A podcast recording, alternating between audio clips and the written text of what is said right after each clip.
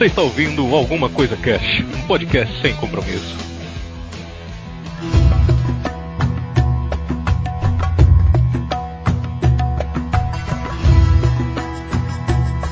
Olá, senhoras e senhores, aqui é o Febrini, e se eu conhecesse o Moisés, ia apertar a mão dele, cara.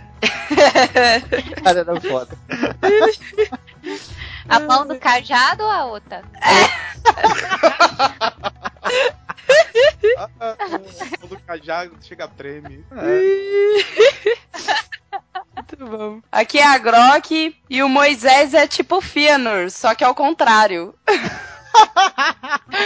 Ao invés de levar a galera pra Terra Prometida, ele tira eles da Terra Prometida. Aí o Moisés e tal. É. Fiz assim. Verdade, né? O Fëanor tinha a galera, né? É, Não e o consegue, Moisés. né, é. Moisés? Consegue. Aqui é o Madeira e chupa Gandalf. Moisés foi muito melhor. you shall not pass. Aqui ele fala, né? Vocês podem passar. Vai, E o vai. Chapaz. Que vocês passam. Aqui quem fala é a Luanda, diretamente de Jales, e hoje eu descobri que Moisés é o Harry Potter da Bíblia. É o menino que sobreviveu. Verdade. Sobrevivente foda. Muito bem, senhoras e senhores. Hoje vamos bater um papo aqui sobre o Êxodo, né? Contar um pouquinho do Êxodo aí, toda essa trajetória fabulosa aí da Bíblia. E a gente vai trazer aqui a história de dois pontos, né? Vamos falar um pouquinho do ponto religioso, né? O ponto que está na Bíblia. E vamos falar um pouquinho do ponto científico, histórico aí. O programa de hoje vai ser um programa é que eu posso dizer, mais informativo, né? A gente não vai aqui afirmar nada, porque a gente não quer afirmar nem de um lado nem do outro. Então, se você tá ouvindo aí, já vai ficar tudo nervosinho, não fica, cara, porque aqui a gente veio trazer informação. A gente vai trazer informação do lado religioso, da Bíblia, que talvez você já tenha lido, mas as pessoas não conheçam. E a gente vai trazer também informação do lado científico, que talvez você não conheça, mas outras pessoas conhecem. Então vai acabar servindo para todo mundo, né? Mas a gente vai trocar essa ideia marota só depois dos Recadinhos da galera do Alguma Coisa Cast. Recadinhos. Ronaldo. Ronaldinho. Aê! Galera, chegamos a mais uma leitura de recadinhos da galera, amor. Amorzinho! Amor de amor. A verdade sendo revelada. É assim que os casais se comunicam nesse É, idioma aborígene. É uma mistura de, de coisas bizarras japonesas. Kawaii. Ai, ai, muito bem. Última leitura de recadinhos da Graças galera. a Deus! Antes Graças a Deus! Eu preciso de férias! R.O.L.A. férias! Ai, ai. Última leitura de recadinhos antes das nossas férias, né? Das férias da, da galera que já deu uma merda aí que eu não vou conseguir mais tirar. Mas tudo bem, né? Faz parte da vida. Leitura de recadinhos do nosso programa de histórias de trânsito. Nós tivemos aqui muitos e-mails e a gente vai ler todos. E depois a gente vai dar um monte de recado e um monte de agradecimento. Então, é, se você quiser pular essa leitura de e-mails, né? Você tem uma ferramenta nova aqui na Alguma Coisa Cast agora. Lá no, no Jovem Nerd tem vídeo 360, aquelas coisas todas, né? E aqui a galera às vezes quer pular, não sei o que. Se você quiser pular a leitura de e-mail, você tem um- uma parada que é uma ferramenta nova que a gente está trazendo que você pega o fone de ouvido do seu celular e tira do seu celular e espera tipo meia hora e deixa tocando. Aí depois você põe de novo e pula a leitura. Que incrível! Não acredito. Tecnologia. Pode fazer aí, pode fazer pra você ver se não funciona. Sério, vou testar agora. Porra, fantástico. Eu pensei que é só o Jovem Nerd que traz coisa nova, fi. Funciona! É incrível! Olha aí, ó. Vou começar aqui então lendo um e-mail do nosso querido Madeira. Ele manda aqui um, um e-mail referente ao cast de Estranha História. Ele manda: Olá, galera do ACC. Os Imandias aqui terminando atrasado, como sempre, de ouvir o cast de Estranha História e rindo muito. Tanto pelo que foi dito quanto pelas coisas que não foram ditas. Fiquei aqui me perguntando: um, por que estava frio na cidade se as montanhas ao redor estavam quentes? Olha aí. Olha só. É porque tava Porque- chegando, né? Tava chegando. Mas sabe por quê? Hum. Porque o ar quente sobe, então as coisas embaixo ficam frio. Olha aí. Pana! Aquele silêncio. Estrangeiro. tá, tá, tá! As montanhas. Ah, eu vou responder. As montanhas As estavam. montanhas. As montanhas estavam mostardas. As montanhas estavam quentes e o país estava frio. Maravilhas. Porque é o mesmo esquema aqui do Brasil. Aí em Manaus tá um calor da porra. E aqui em São Paulo tá um frio desgraçado. Mas nem por isso a gente saiu do país. Olha, que explicação maravilhosa, gente.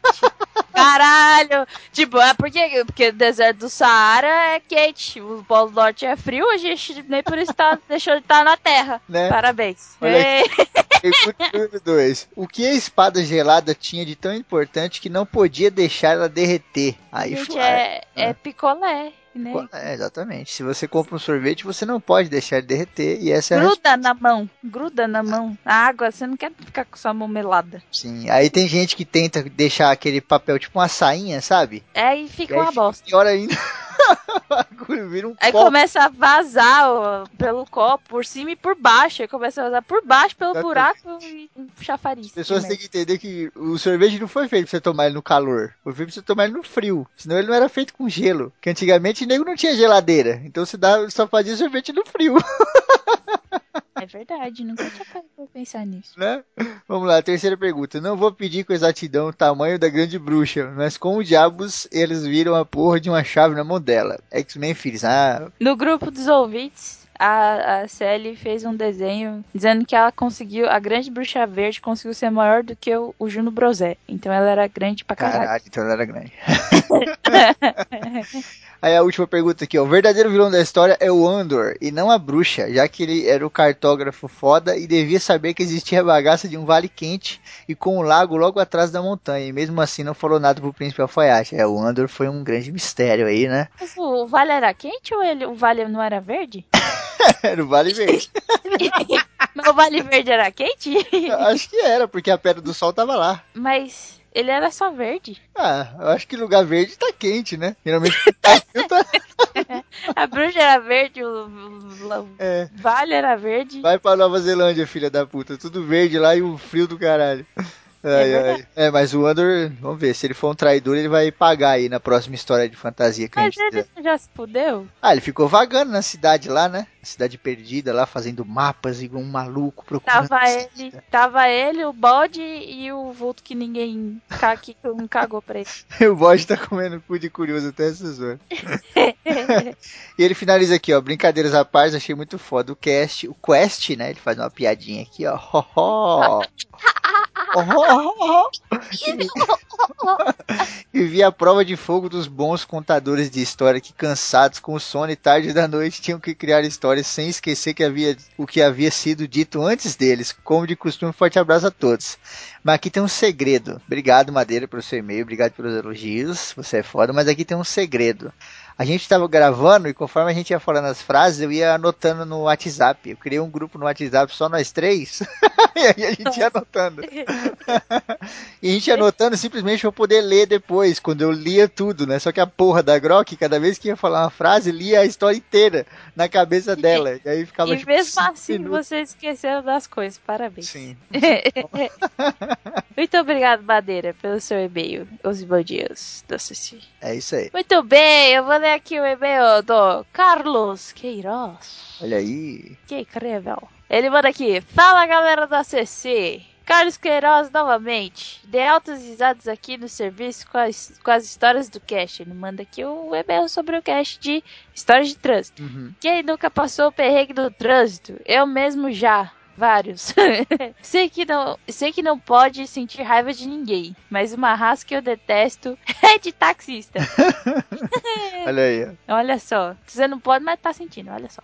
Ainda mais depois que um me derrubou da moto. Aí Puta merda. É, aí é um saco. Taxista vive tentando me atropelar, mas eu sou foda. Eles são, eles são tudo ruim de mira. É. Eu voltando do serviço, cansado na chuva, atravessando uma esquina, um taxista não me viu. Mentira, ele viu sim. E, e vira com tudo. É, passando na traseira da minha moto e me derrubando em seguida. Caralho. Como era ladeira, fui escorregando e parei do lado da roda de um ônibus parado no. Puta que pariu. O taxista do inferno vai e foge. Ah, lógico, né, caralho? Taxista? Aí eu ajudando né, no, no conceito de taxistas. Desculpa, taxistas. Ainda bem que não aconteceu nada comigo, mas tive prejuízo. Tanque amassado, vidro do retrovisor e do contagiro da moto quebrado. E por ser uma Mirage 250 da Kazinski, olha olha a propaganda aí, caramba. Olha o jabá. Olha o Jabá! Kazinski. É a Mirage, não sei qual é a moto, qual que é a marca. Era leve então, porque era só uma miragem. Puta merda. Olha aí, Bruno Áudio. Oi. O que que tá acontecendo? O cara contaminou a podosfera, velho. Gente, não. Não quero ser amiga do Bruno Aldi. Tchau. Brincadeira, Bruno Aldi. Agora ele é patrão, né? Não pode brigar. É, agora ele é patrão, fudeu. Ai, desculpa, chefe. Não consegui levantar sozinho. Mas ele não conseguiu levantar sozinho a moto porque a moto era pesada, porque era a moto Mirage 250 da Kazinski. Mas brotou do nada uns três motoqueiros me ajudaram a levantar a moto e levar pra calçada. Aí, ó, os motoqueiros é, é parça, velho. É tudo parça. Agradeci e fui embora e fui embora pra casa, devagar por causa do guidão torto e o corpo dolorido. Puta, mano, que foda. É, e só pra entrar no espírito tem uma piada. Olha aí. Meu Deus. É aquela piada do Hidalgo, puta merda. Porque ele não terminou ainda, ele vai terminar só ano que vem, né? Um cara comprou um carro novo e foi testar na estrada que a velocidade era 120 km por hora. Hum. Entrando na estrada e acelerando, ele viu uma placa escrito: reduza a 100 km por hora. Ele reduziu. Mais pra frente viu outro escrito: reduza a 80 km por hora. E ele foi e reduziu. Mais à frente, uma escrita: reduza a 60 km por hora. Ele reduziu. Mais pra frente viu outra escrita: Aí, para aí, para aí, não, para aí. Ai, caralho, que susto! para aí, Que susto! aí. Vai terminar de ler essa piada só depois das férias. Nossa, vai tomar Obrigado, Carlos, pelo seu e-mail. Que filho da puta. Valeu, Carlos, pelo seu e-mail. É nóis. Que é nóis. Muito bem, eu vou ler aqui o e-mail gigante do Petros, cara. Então, vamos lá. Ele manda aqui, olá amigos do Alguma Coisa Cast, tudo bem? Sobre o episódio, ele tá mandando aqui sobre o episódio de Black Mirror. Ouvi ele nesta manhã, apesar de não ter assistido, não importa com spoiler. Gostei muito do- de como a série foi apresentada no episódio. Sobre as questões sociais da série, como perdemos nossa privacidade com o tempo. Bem, não tenho muito o que dizer, tudo que foi dito pode ser adotado e foi muito adequado. Hoje em dia é complicado ter alguma privacidade, principalmente porque as pessoas permitem que os outros fiquem fuçando suas coisas. Vírgula, pets. Vírgula. Eu respirei junto. Nossa senhora. Podem fazer o teste e entrar em 10 Facebook de desconhecidos e me digam quantos deles bloquearam que apenas amigos podem ver as fotos. Quero ouvir a resposta no episódio. Cara, eu tenho 1.500 amigos no Facebook por causa de alguma coisa que é. Você acha mesmo que é tudo meu amigo? Não tem como, né? E aí você, Kel? O quê? Ele tá dormindo lá, daqui a pouco ela acorda. Ela vai responder com o resto da piada lá depois das férias, Pet. Exato. Sobre a parte das informações, que creio que posso iluminar um pouco a mente de vocês, se me permitem. Quando o Facebook diz que exclui, mas não apaga, não é inteiramente culpa dele. Querer ou não, a internet ainda é uma rede de computadores e, por consequência, tem computadores que têm HD. HD este que é feito de disco magnético, uma vez que a agulha faz a gravação nesse disco, você pode recuperar a informação. Tem ela sido movida ou não. O caso que aconteceu com o carinha que conseguiu recuperar as fotos quando voltou o iPhone para as configurações de fábrica é um exemplo disso. Pede não põe vírgula, né? Mesmo formatar um HD não apaga as informações, elas ficam lá. Pode, para você ter uma noção de quantas empresas tentam evitar ao máximo o roubo de dados, conheço amigos que trabalham em empresas e me disseram que ao descartar HDs da empresa, eles pegavam uma furadeira e faziam quatro furos nos discos magnéticos para só depois ser enviados para o descarte. Louco isso, não acha? Bizarro, né? Eu não sei nem o que é HD. Nossa, como assim Não sei nem se meu computador tem. Se, se abrir meu computador aqui agora, eu não saberia dizer o que é HD. HD pra Ah, mim é imagem boa de algum filme, alguma coisa assim. Quando você clica lá em meu computador, tem lá disco 6, você vê, nossa, eu tenho tantos, tantos gigas disponíveis de memória. Não, sim, mas digo, se eu abrir aqui Parabéns, o computador, eu não sei o que que é. Ah, tá, tá bom. Diz ter um disco, eu sei lá que porra que é isso. Você não precisa saber disso pra viver. É verdade. Mas se fosse para evitar de alguém roubar as informações da minha empresa, eu também faria. Acho que a questão do grão que armazena todas as memórias da pessoa seria mais maldição que bênção. Supondo que as medidas de segurança da série sejam adotadas na vida real, vocês realmente gostariam que as empresas pudessem ter acesso a todos os seus momentos? Suas vergonhas, suas noites de bêbado? Fica a questão. Então, só que o grão, Petros, ele é de uso tipo individual. Você mostra pra pessoa o que você quer, entendeu? Se a pessoa quiser ver uma parada, ela não, não pode te obrigar a mostrar. Você mostra o que você quer, tá ligado? Quando o cara lá na série chega no. no Vai passar no aeroporto, né? O cara fala, me rebobina a sua última semana. E aí ele rebobina e mostra alguns momentos assim dele na rua, não sei o que, tá ligado? Ele não mostra os momentos dele, camina dele na casa dele, que isso aí não precisa, tá ligado? Outra coisa que não me agrada em um dispositivo desse é a segurança do sistema. Hoje a tecnologia está tão focada em evoluir e esquece da parte mais importante, a meu ver, de um sistema que é a sua proteção contra ataques e invasões. O jogo Watch Dogs não está tão longe de ser realidade. Qual que é o Watch Dogs? É aquele que o cara hackeia o semáforo, é Ah, tipo um. uhum. Manja? Sim, tô ligado. Claro que fazer todas aquelas coisas do celular pode ser um pouco impossível, mas a possibilidade de fazer um blackout instantâneo, não porque já houve casos assim nos Estados Unidos, não. Mas a possibilidade de fazer um blackout instantâneo, não. Vírgula, porque já houve casos assim nos Estados Unidos. Mano, quando você lê um texto muito grande sem vírgulas, é a sensação de quando você tá jogando eh, Super Mario na fase da água e você tá muito tempo embaixo d'água, começa a tocar música muito rápido e você fica desesperado tentando subir pra cima e É você acha que não vai Sonic. dar tempo. É. Aí você chega na, na- É o Sonic, des- desculpa, errei. Aham. Errou! Aí você chega lá em cima, te faltando um segundo. Aí você. Ah! Aí você chega na vírgula. é verdade. Você pega aquele ar e volta a musiquinha.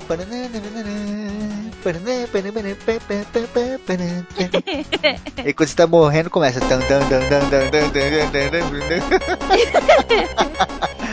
É isso que eu sinto quando eu leio um texto sem vírgula. É exatamente isso aí. Ah, o Pets mandou mais uma caralhada de coisa aqui. Eu meti a faca aqui e ele termina. Apesar do e-mail grande, vocês perceberam o quanto gosto desse assunto pelo o tamanho dele. Haha. Mas tecnologia sempre me fascinou. Porém, hoje me assusta um pouco. Me assusta também, Pets. É nóis aí, cara. Eu morro de medo. Eu falei com o Hidalgo em off lá, quando a gente gravou mais a CC. Falei, Hidalgo, tem noção? Todas as pessoas do mundo têm a sua voz na internet. Sim. Todas, cara. Não só nós. Quem nunca mandou um áudio na internet? No WhatsApp? Bebê, mano. O nego manda áudio de bebê, de criança falando. Todos nós temos as nossas vozes na internet, cara. As nossas imagens, não precisa nem falar, né? Tem um milhão de câmera voltada pra você o tempo todo, inclusive no seu celular, né? Sim. É muito bizarro. Excelente episódio e abraços. Obrigado, Pets, pelo seu e-mail, cara. Tamo junto e obrigado por ouvir aí. Valeu, Petrus, pelo seu e-mail. É nóis que avô bruxão. Fala aí, mano. Agora valeu o e-mail do Lucas Silva da ZL, mano. É nóis que avô bruxão. É nóis, caralho. Beleza, manos em Minas do ACC. Vocês são loucos, mano. Tem um botão, ponto de exclamação, né, gente? Aí. Como pode indicar essa série? Black Mirror. Adorei quando ele escreveu. Escreveu Black Mirror. Ai, pra pessoas que vivem no mundo confortável e perfeito, sem manipulações ou banalidade. Onde a mídia social nem tem tanta influência, nada tem seu preço, tem como medo do futuro. Tem com medo? Tem codo, tem com medo no futuro. Virou japonês ZL. Ah, que ZL, Dona Leste. Aqui tem muito chinês, ai, tá zoando? O cara chega, rapaziada, é o seguinte. Ó, oh, tá com medo.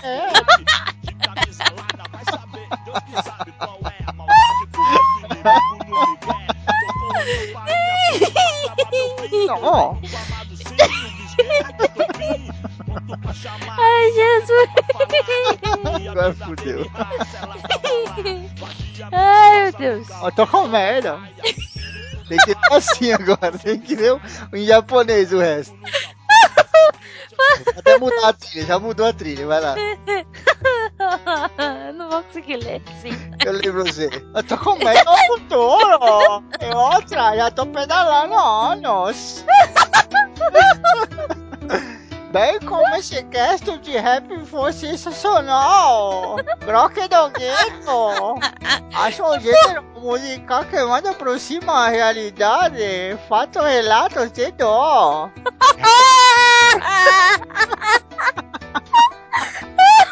Isso vai ter... E sempre com muda mobilidade 40. Corinthians. Corinthians. Muito Corinthians. É porque coerência em japonês é Corinthians. Ai, minha cabeça tá doendo. Agora que ele deixa o comentário dele sobre o cast de trânsito. Conheço mais da janela do busão pra dentro. Que eu vou voltar a falar que tem, mano. Porque eu não vou fazer, fazer não conseguir fazer voz japonês. Não. Ai, Deus. Onde vi e vejo brigas, bêbados, superlotação, vômitos, freadas bruscas de fazer calo na mão. E depois de vômitos, freadas, eu pensei em outra coisa. Nossa. Andar pendurado na porta aberta, né? Numa curva fechada, 120 km por hora. Caralho. Mano, barro branco aqui em Guianazes, o bagulho é louco. Eu ia pra escola, eu via. Então havia uma mina que ela ficou com o braço pra fora e falou: segue, motorista! E o cara foi. Ela botou uma arma na cabeça dele e falou: segue, que eu tô atrasado. É tipo isso. Não tem como, né? Porque é muita gente. Pra chegar uma lá, a arma lá, ser foda. Assaltos onde me levaram cinco contos, mas fui ligeiro. Só que não. E separei os outros três no outro bolso. Bagulho. Hahaha. Dirijo apenas dois anos. No início, os joelhos ficavam colados e saía com o pescoço doendo a cada viagem. Hoje já consigo virar a cabeça pros lados. Confiei 100% no GPS. Um dia você, eu, pega um retorno e anda mais 40 km pra acertar a rota. Triste. É foda. O cara, o taxista, taxista não. O motorista do Uber fez o bagulho parecido com esse. Só que, tipo, a sorte é que era, a rua era só, era só um pedacinho. Senão ia ficar puta. Valeu, Lucas. É nóis, parça. Yo! Valeu, Lucas da ZL. É nóis, mano. Aí, manda um abraço pro japonês aí da ZL. Ô, Lucas, esse aparece enquanto CC lá, hein, mano. Você é daqui de São Paulo, seu safado. Nossa! é patrão, tá? O papo Não é reto, caralho. É verdade. Desculpa, Lucas. Brincadeira. Aparece lá, meu.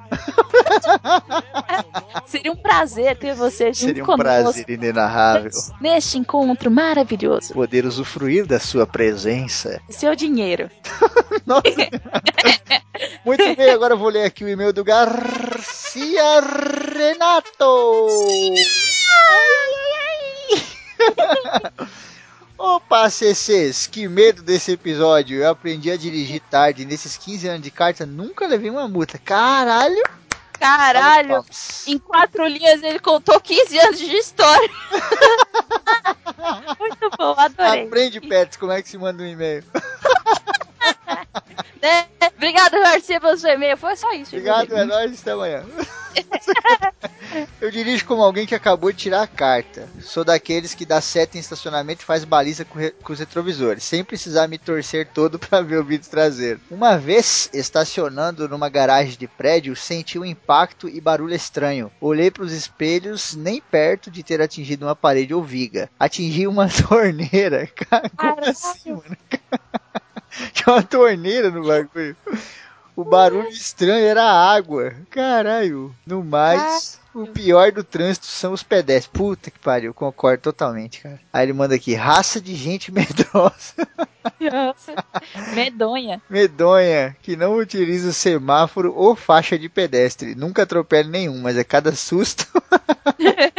é verdade, cara. E eu falo, o maior culpado dos filhos da puta do pedestre não atravessar na faixa é o motorista. Porque as pessoas dão preferência pra galera atravessar no meio da rua. Principalmente se é uma mulher bonita, tá ligado? Se é uma mulher bonita que tá parada na rua pra atravessar, os caras param, só falta descer do carro e pegar a menina no colo. E isso aí vai ensinando a galera que ela pode atravessar em qualquer lugar, tá ligado? Se eu não me engano, na Coreia, só não lembro agora se é Coreia do Sul, que porra que é, lá, Coreia do Norte, tem uma lei que você não pode dar preferência para pedestre atravessar na rua fora da faixa. Se algum guarda vê, você é multado e o pedestre também é multado. Obrigado, Garcia Renato, pelo seu e-mail, mano. É nóis. É nóis. De arriba!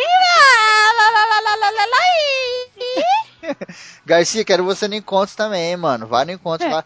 Puta, falar nisso, Garcia, eu mandei a camisa pra você junto com as HQ e voltou, mano. Não sei se o carteiro não achou seu endereço, que porra que aconteceu aí, mas vai no encontro CC, mano, que eu levo pra você, te entrego pessoalmente e ainda te dou um abraço. Hum, vem, Garcia, eu quero você no encontro. Vem. Garcia. Aí ele vai chegar e vai falar: opa! Se eu ver o Garcia, ele não tiver bigode de mexicano, eu vou ficar muito decepcionado. Você tem um mês pra deixar crescer.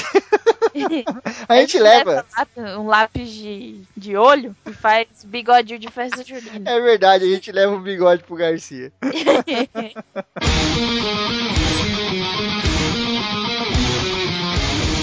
Os desfibriladores do rock! Yeah! Muito bem, Kel, chegamos ao Desfibriladores do Rock, a nossa tentativa de salvar o rock and roll do rock.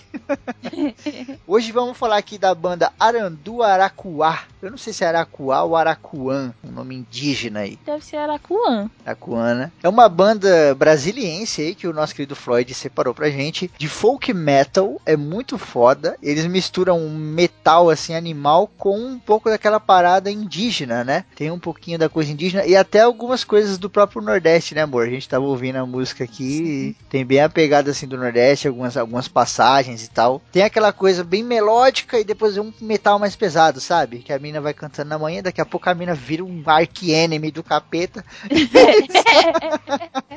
um arqui-enemy indígena. cultural muito louco. Você fica, caralho, ser humaninhos, o que que tô fazendo? Gente. É, a Arandu ela faz parte do projeto Levante do Metal Nativo, né? Que a gente já comentou aqui no Desfibriladores em outros programas, junto com a banda Armadar, que a gente também falou aqui, e a Voodoo Priest, que é aquele projeto do, de bandas de rock aqui nacional que falam um pouco da cultura e da história do Brasil, né? Eles aqui eles cantam em, em linguagem indígena, cara. Isso é muito louco, tá ligado? Eles cantam em, em tupi antigo e tem mais outras duas linguagens aqui, que é xerente e chavante, que são de algumas outras tribos, né? Ai, que foda, muito bom. Os caras lançaram o segundo álbum deles aí em 2015. É isso aí, galera. Tem link aí no post. Acessem banda Arandu Aracuã aqui no Desfibriladores do Rock.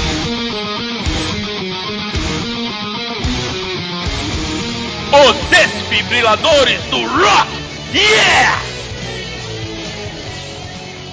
Patrões do Alguma Coisa Quer, seja um patrão você também. A partir de um dólar você começa a usufruir dos benefícios da patronice. Lembrando que o Patreon do Alguma Coisa Cast é pra ajudar a gente a comprar fone, as porra toda aí, no YouTube, não sei o que, etc. E camiseta pra vocês também, e mais um monte de coisa, né? É, você não paga pelo Patreon, você não paga pelo site do Patreon, você paga pelo PayPal, que não exige cartão. Pelo PayPal você consegue pagar por boleto, ou você paga direto no banco da Kel. Aí no site aí, no post, tem lá todas as especificações, o número da conta dela e tal. É só ler direitinho. Vamos mandar beijos e abraços aqui pro nosso patrão Ricardo Cruzato. Uh, beijo, Ricardo. É nóis. Beijos e abraços pro nosso Lucas Silva, mano da ZL japonesa. Velho japonês é foda. Beijos e abraços pro nosso querido William Floyd. é da escravua Floyd. Olha aí, o Floyd tá lá com o cast dele, é o Ultra Combo Cast. Pra quem gosta de games, acessem lá, é bem maneiro. Beijos e abraços aqui pro nosso Lucas Grock. Olha aí, irmão da Grok. É nóis. Beijos e abraços pro Terry. Cherry, Cherry, então não, mas International Ah, Terry. Dispatchers. É, A mãe do Terry jogava muito The King of Fighters. Meu Deus. Beijos, beijos e abraços pro nosso divo, Fernando Camargo. Ah, Camargo. Olha aí. Beijo e abraço pra nossa patroa Roloiacone, que abandonou Tá a casa. desaparecida, né? É, abandonou. Cagou galera. foda. Cagou geral. Beijo e abraço pro nosso querido Bruno José. Alexandre Prassé, que consegue, que só não é mais alto do que a bruxa verde. É, né? exatamente. É. Beijo e abraço pro nosso querido Álvaro César Dólares. Dólares, dólares, gosto, gosto de dólares. Olha aí, o Dólares ele tem um podcast que é o Anime Sphere. Vai ter aí link aí também aí, acessa lá, é sobre anime, essas paradas aí, desses de- desenho japonês aí, bem maneiro. Beijo, a- Peraí. meu Deus do céu. Beijos e abraços pro nosso querido Felipe Silva, o nosso especialista aí em. Como é que é o nome? Tokusatsu. Quase que eu, eu achei que você ia falar Felipe Franco. Eu já ia falar Brrr!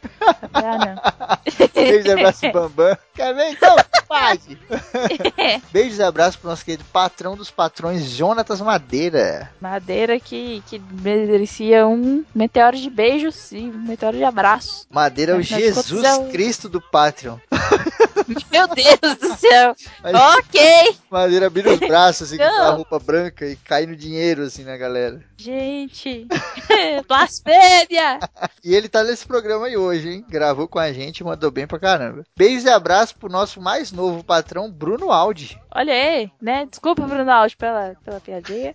A piadinha lá no começo. Ali- É, você está ali para fazer todas as piadas sem graça que você quiser neste programa, porque agora você é patrão. Tá a gente vai pagando. ter que. É, tá pagando. O áudio é lá do podcast Los Chicos. Pra quem não ouviu, vai ter link aí também, escutem lá. E antes da gente passar aqui pro último recado, eu tenho que fazer um agradecimento especial aqui ao- aos patrões e a todos os nossos ouvintes, né? A gente tá entrando de férias aí e tal, vai ser esse mês de julho inteiro aí, só a galera de boa descansando, aquela coisa toda. E querendo ou não, é mais uma etapa do ACC concluída, né? É mais um passo que a gente deu aí, foi mais uma montanha que a gente conseguiu passar, né? Então, obrigado demais a todo mundo que ouve, a todo mundo que comenta, sabe? Tivemos comentários no site aí também. A Agatha contou uma história mó legal dela de moto. Entrem no site, leiam aí os comentários, interajam aí. A galera do grupo do ouvintes do WhatsApp, a galera lá do grupo do ouvintes do Telegram e do grupo do ouvintes da Alguma Coisa Cast no Facebook também. Obrigado demais a todos vocês, vocês que são as engrenagens que fazem essa porra aqui andar. Já falei isso pra vocês mil vezes. E obrigado a você, Kel, e a todos os casters aí que gravam com a gente, cara. Sem vocês, cara, isso aqui não seria possível. Vocês são foda mesmo. Ah, que lindo! E obrigada, Febrini, o nosso melhor editor da toda, de toda a podosfera. Melhor editor da Que dá o sangue. melhor editor do ACC. que dá o sangue e tira horas de sono. E, tipo, se pudesse, daria a vida pra, pra continuar com essa bosta desse podcast. essa bosta desse podcast. Essa merda. Ai, ai, muito Caralho. bem. Muito bem, galera. Obrigado demais. O último recado aqui é sobre o Encontro ACC que vai ter agora em julho. Então, meu, apareçam lá. Vai ser lá no Zé do Hambúrguer. Quer saber o endereço? É Rua Itapicuru, 419, Perdizes. Fica lá perto da Barra Funda. Lá perto da Barra Funda tem um parque. Como que é o nome do parque, amor? Parque da Água Branca. Parque da Água Branca. Atrás do parque, lá você encontra o Zé do Hambúrguer fácil. Se você quiser ir direto, é só perguntar e tal. Não é tão fácil assim, mas se você perguntar, você consegue chegar. Gente, Google Maps, Google Maps, você chega. Vai, É abraça e vai. E o horário é meio-dia. Vai ser no domingo, dia 24, ao meio-dia, cara. Não chega meio-dia e meia, não chega uma hora, porque lá lota, velho. Meio-dia é a hora que abre. Quando abrir, a gente vai cair pra dentro igual o Black Friday, tá ligado? Já vamos pegar os lugares lá, vamos ficar de boa, bem confortável. E pra você que não sabe ir até o Zé do Hambúrguer e não quer também ficar lá andando por São Paulo procurando, você pode encontrar nós do ACC. Nós vamos estar na estação Barra Funda no dia 24 de julho lá das 11 da manhã até as 11h30. Nós vamos estar em frente à bilheteria do metrô na Barra Funda. Então, provavelmente eu vou chegar mais cedo. Então, se você quer chegar mais cedo para prevenir, para garantir alguma coisa assim, ou se você já tiver que fazer outra coisa e chegar lá muito cedo, pode ir porque eu vou chegar mais cedo. Provavelmente eu vou chegar lá umas 9 horas, porque eu vou lá para receber o Arieira, o Thiago, acho que a Luanda vai vir também, vai vir uma galera de longe aí que vão chegar cedo lá, então eu vou recepcionar a galera. Quem quiser chegar mais cedo, beleza, mas a gente vai ficar lá na frente da bilheteria do metrô das 11 às 11h30. Então não chegue 11h31, por favor, ou você vai ficar com fome. Exatamente. E é importante pra você que vai pro encontro acessar aí o, nosso evento lá no Facebook pra saber as últimas novidades. E se você tiver perdido, não souber como chegar, manda mensagem lá no evento que a gente vai estar monitorando também. Exatamente, porque lá no Zedonburg tem Wi-Fi. Ah, sonho do Febrini! e mais uma coisinha, pra você que tá acessando aí os, os eventos aí do Facebook, o evento do encontro da CC, vai ter surpresa, vai ter prêmio! É! Oi! Oi! Aí nesse período até o dia 24 de julho, que vai ser o encontro da CC, esporadicamente eu vou lançar aí algumas promoções, e aí vai ser o seguinte. Você. Em, em priori serão livros. Eu vou postar a foto do livro. Se você gostar do livro, você vai lá e comenta. Eu quero no livro. Aí você vai lá no Dia do Hambúrguer e eu vou entregar o livro pra você. Olha que legal. Aê, Ah. caralho! Aí sim, hein, porra, animal. Aí que eu, assim que eu gosto. Bagulho é louco. É. Já chega logo dando promoção na cara. A sua cara! Na sua cara. Então, então, pra participar é muito simples. Acesse aí do link do post deste programa o evento do Encontro CC, né? E fica atento. Aí sim, hein, galera. É isso aí. Já fica ligado aí na parada e, porra, promoção, né, cara? Coisa de graça. torneio Hearthstone ACC. Acabou o torneio. Já temos um campeão. Fiquem ligados aí no YouTube que vai ser revelado quem ganhou e tal. E eu posso adiantar que, meu, deu uma zebra. Inacreditável. Então fiquem ligados aí. Muito bem, Kel, vamos então aqui agora para o nosso programa especial de Êxodo, Fé, Ciência e História. O negócio vai ser louco. Já chamou Madeira de Jesus, o tema do programa. O negócio vai ser bem louco. Ficou muito maneiro aí, cara. Bom programa a todos e até agosto, né? Tamo junto. Adeus, ano velho. Meu Deus, é fim do ano não. Feliz Aí, não esquenta a cabeça não, galera. Vai sair programa normal aí todo final de semana. É, Febrini tá aí. Eu falei que ele dá sangue pra essa porra, cara. Hora do show, compadre! Que não vai, que vai ter cash play.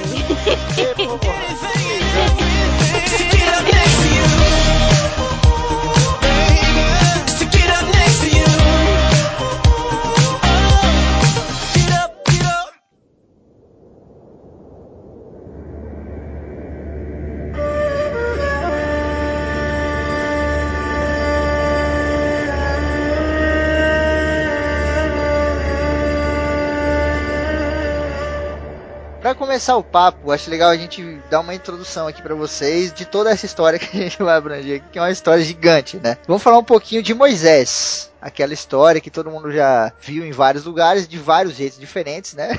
Vamos trazer pra vocês aqui de um jeito mais estabelecido pela Bíblia, né? Quando Moisés nasceu, o faraó do Egito estava muito preocupado com o tanto de gente que tinha lá, os hebreus, né?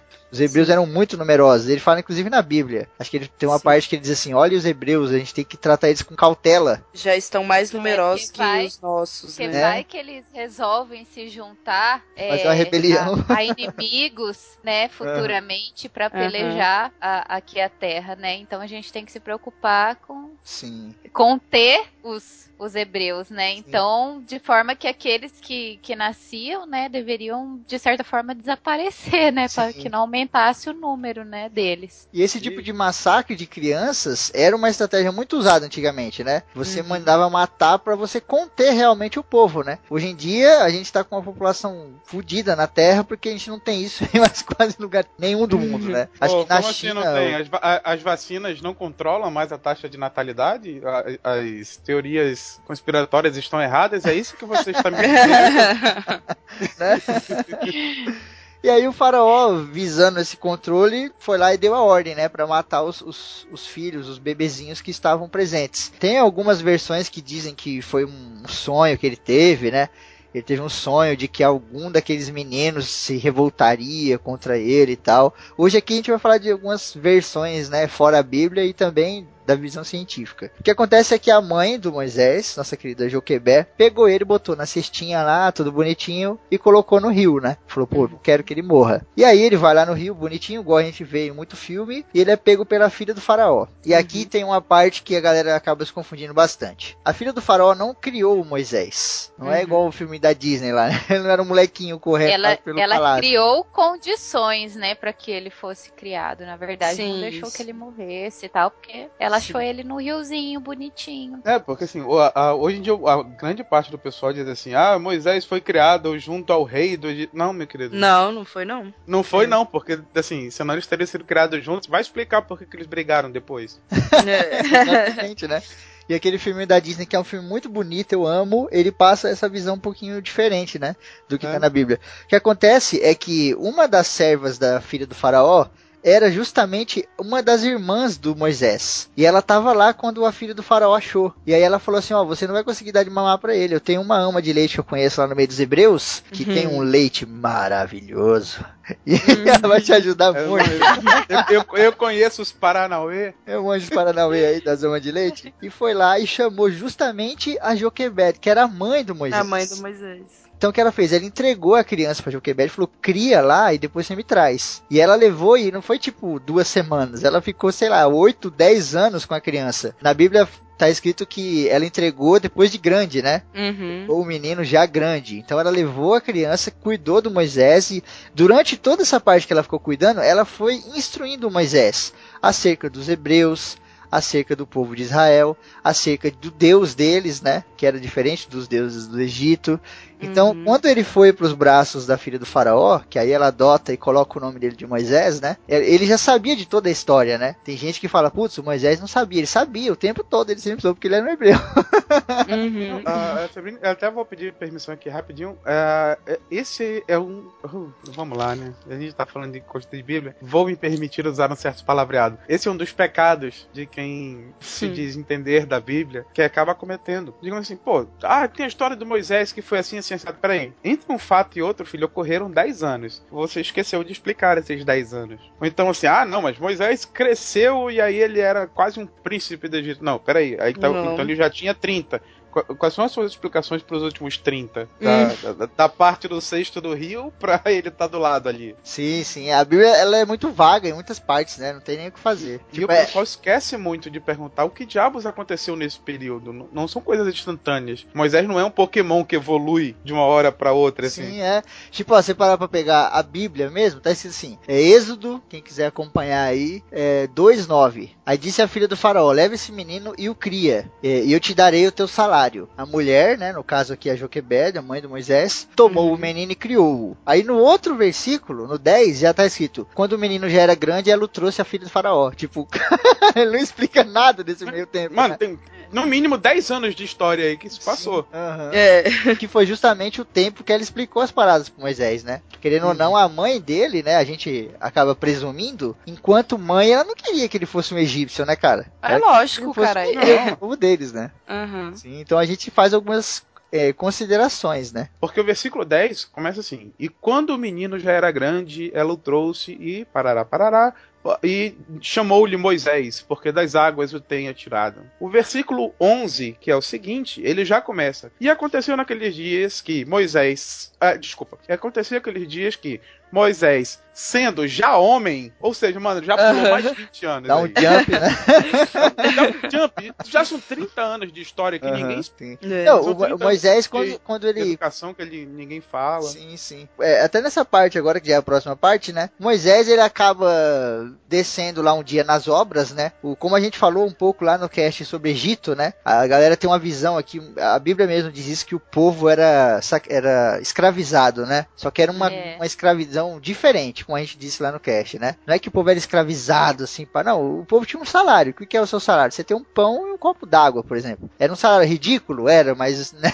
é um tipo de escravidão É, diferente. é porque a escravidão, ela implica em você ser tipo uma mercadoria, alguém ter é, poder sobre, po- poder te vender, poder te matar, poder trocar. E não é isso, é, é aquela coisa né, no, Eu acho que é no mais Egito. feudal, Não, né? É, não, é que você não pode falar que é escravidão, é trabalho compulsório, Sim. né? Isso, é um é, trabalho é, é. compulsório, sem salário, inclusive nos livros de história, quando você aprende a sociedade do Egito lá, é, tá errado se você falar que era escravidão. É trabalho compulsório. É, o cara trabalha sem parar, só recebe comida, às vezes nem isso e tal. Parece escravidão? Parece, mas a escravidão implica em a- alguém ter o direito é, de posse de uma pessoa, alguém poder te vender e tal. Isso é escravidão, né? É se porque a Você- gente confunde muito o, o- as definições de escravidão que a gente tem hoje com a definição antiga de escravidão. Sim. Por exemplo, ah, nesse momento histórico do Egito Antigo, a gente precisa fazer uma diferença entre escravos e trabalho forçado não remunerado. Sim, sim. Porque assim, o, o- o trabalho forçado não remunerado, é basicamente assim, você tinha que trabalhar, você não ia ganhar nada, você ia ganhar comida e tal, parará. Mas ninguém tinha o poder de chegar lá, putz, sei lá, não fui com a sua cara, te dou duas facadas no peito. Exato. Não, se chegasse Ninguém tem um o poder sobre o e- seu corpo. e matasse um hebreu na época, ele ia responder por assassinato. Porque o povo hebreu era um povo, eles eram pessoas. a Sim, escravidão não, não. A, Hum. a- a pessoa era vista como coisa, coisa mesmo. Ou seja, se você realmente tivesse um escravo por outros meios que era possível na época, mano, você podia matar o escravo, sei lá, de, de chinelada. E Sim. não, ninguém podia interferir nisso. Sim, É lógico podia que- vender, podia. é, todas essas coisas, né? É, Uhum. Lógico que o que a gente tá falando aqui não exime ou exclui o fato dos egípcios cagarem pros hebreus e maltratarem mesmo, né? Isso. Ele maltratava pra caralho, ignorava como hoje a nossa sociedade aí, a classe mais alta maltrata a classe mais baixa, né? Mas aqui era até físico, né? Porque esse bagulho da punição no açoite era comum pra caralho, né? E, e é aí que o Moisés se revolta, né? Moisés um dia desceu lá na obra e foi ver lá os seus, os seus irmãos, né? O seu povo, se- andando, passeando, né? E viu um intendente egípcio batendo num cara, com açoite, né? Porque o cara tinha feito alguma coisa errada lá no trampo. Uhum. Ele subiu Um hebreu, né? um, he- um hebreu. Aí ele ficou putaço, né? Ele ficou putaço, foi pra cima do cara e falou: Não, meu irmão, não pode fazer isso. Só que o cara, um intendente egípcio, falou: Meu, isso aqui é o meu trampo, você quer me ensinar? E aí partiu pra cima do Moisés. Moisés brigou com esse cara. Lembrando que esse cara, tem muita gente que fala, era um soldado. Não era um soldado, era um intendente, era um cara de obra. Se fosse um soldado, Moisés tava fudido, porque Moisés não era um soldado. Não, é- era, eu, não- eu, não, eu não entendo de obra, mas assim, é aquele supervisor de obra que fica de noite. Vamos lembrar, foi de noite isso que aconteceu. Não é aquele supervisor de obra mais fudido, assim, aquele bacanão. Pô, tava no meio da madrugada, assim. É aquele que você deixa pegando o turno da noite porque ele é meio bosta, não tem poder nenhum. A pegada foi que Moisés matou esse cara, meu irmão. Matou esse cara. E aí vem também uma parte que a galera acaba se confundindo muito. Ele não fugiu. Tem gente que, putz, ele já fugiu. Não, ele não fugiu. Ele enterrou, ele não enterrou foi? esse maluco Ele na areia. escondeu. É. Deu um migué, deu uma de Moisés sem braço e falou. "Não, e aí ele foi embora, né? O que acontece foi que ele voltou no outro dia, porque ele falou, mano, a galera tá lá sofrendo de novo. Vou voltar lá e vou ver o que tá acontecendo, né? Se tiver alguém batendo, dessa vez eu vou tentar trocar uma ideia. E o que acontece é que ele viu dois hebreus brigando. E aí, nessa que ele viu os caras brigando, ele chegou e falou: Meu, por que, que vocês estão brigando? Para com isso, vocês são irmãos e não sei o que e tal. E os caras, no calor da discussão, virou pra ele e falou: Vai matar a gente também, igual você matou o cara ontem? E aí ele já fez, caralho. Aí ele ficou, tipo, Fudeu, fudeu. Jogou- jogou A galera tá cara. sabendo. É, cara, ele falou: Meu, a galera toda tá. Nossa, vai cair no ouvido do faraó. Aí sim ele fala: Agora acho que não é. Agora ele fugiu. Agora ele agora não, agora não tava mais. Agora é um bom momento pra fugir daqui, né? É. É, lembrando que o Moisés, nessa época, ele já tinha uns 40 anos, cara. Então, quando ele. Por isso que ele, né, viveu um milhão de anos aí. 120, se não me engano. Moisés já era um cara velho já e tal. Então, não era um cara jovem, né? Aquele As filme. palavras da minha mãe já era um velho barbudo, não era um menino. É, exatamente. não era uma criança, né? Que acontece é que ele foge e vai pro deserto, né? Então, lá no deserto ele vai pra região chamada Midian, que era também de um cara lá chamado Midian, que era dos povos dos midianitas, né? Mais pra frente a gente vai falar um pouquinho deles num contexto diferente. Mas aqui os caras Moisés, né? Aquela história do poço, né? Ele chega cansado, fugindo na beira de um poço, chegam umas meninas lá pra dar de beber pros, pro- pras ovelhas e tal. E aí vem os caras e tentam maltratar as meninas, não deixam ela dar de bebê. Moisés vai lá, dá um cacete nos caras, tava virando já samurai, né? Qualquer um que aparecer já Violentão, né, mano? O cara já tudo resolve na porrada e já fora o tiro. deu um cacete nos caras, botou os caras pra correr, pegou água e ajudou as meninas, né? E as meninas, obrigado, valeu, e foi embora, largou o cara lá, mano. Chegaram em Midian e falaram, Foda-se, né? chegaram e falaram pro, pro sacerdote lá em Midian, ó, chegamos. Ele falou, nossa, vocês voltaram tão rápido, o que aconteceu? E ela falou, ah, foi um forasteiro que ajudou a gente, explicou a história e o cara, vocês deixaram o maluco lá, é isso mesmo? Volta lá, chama o cara pelo menos pra comer, tá ligado? Pô, aí, pô, é, é, né? Pô, oferece pelo menos um misto aí, alguma coisa, um É, cara, um- um- com água.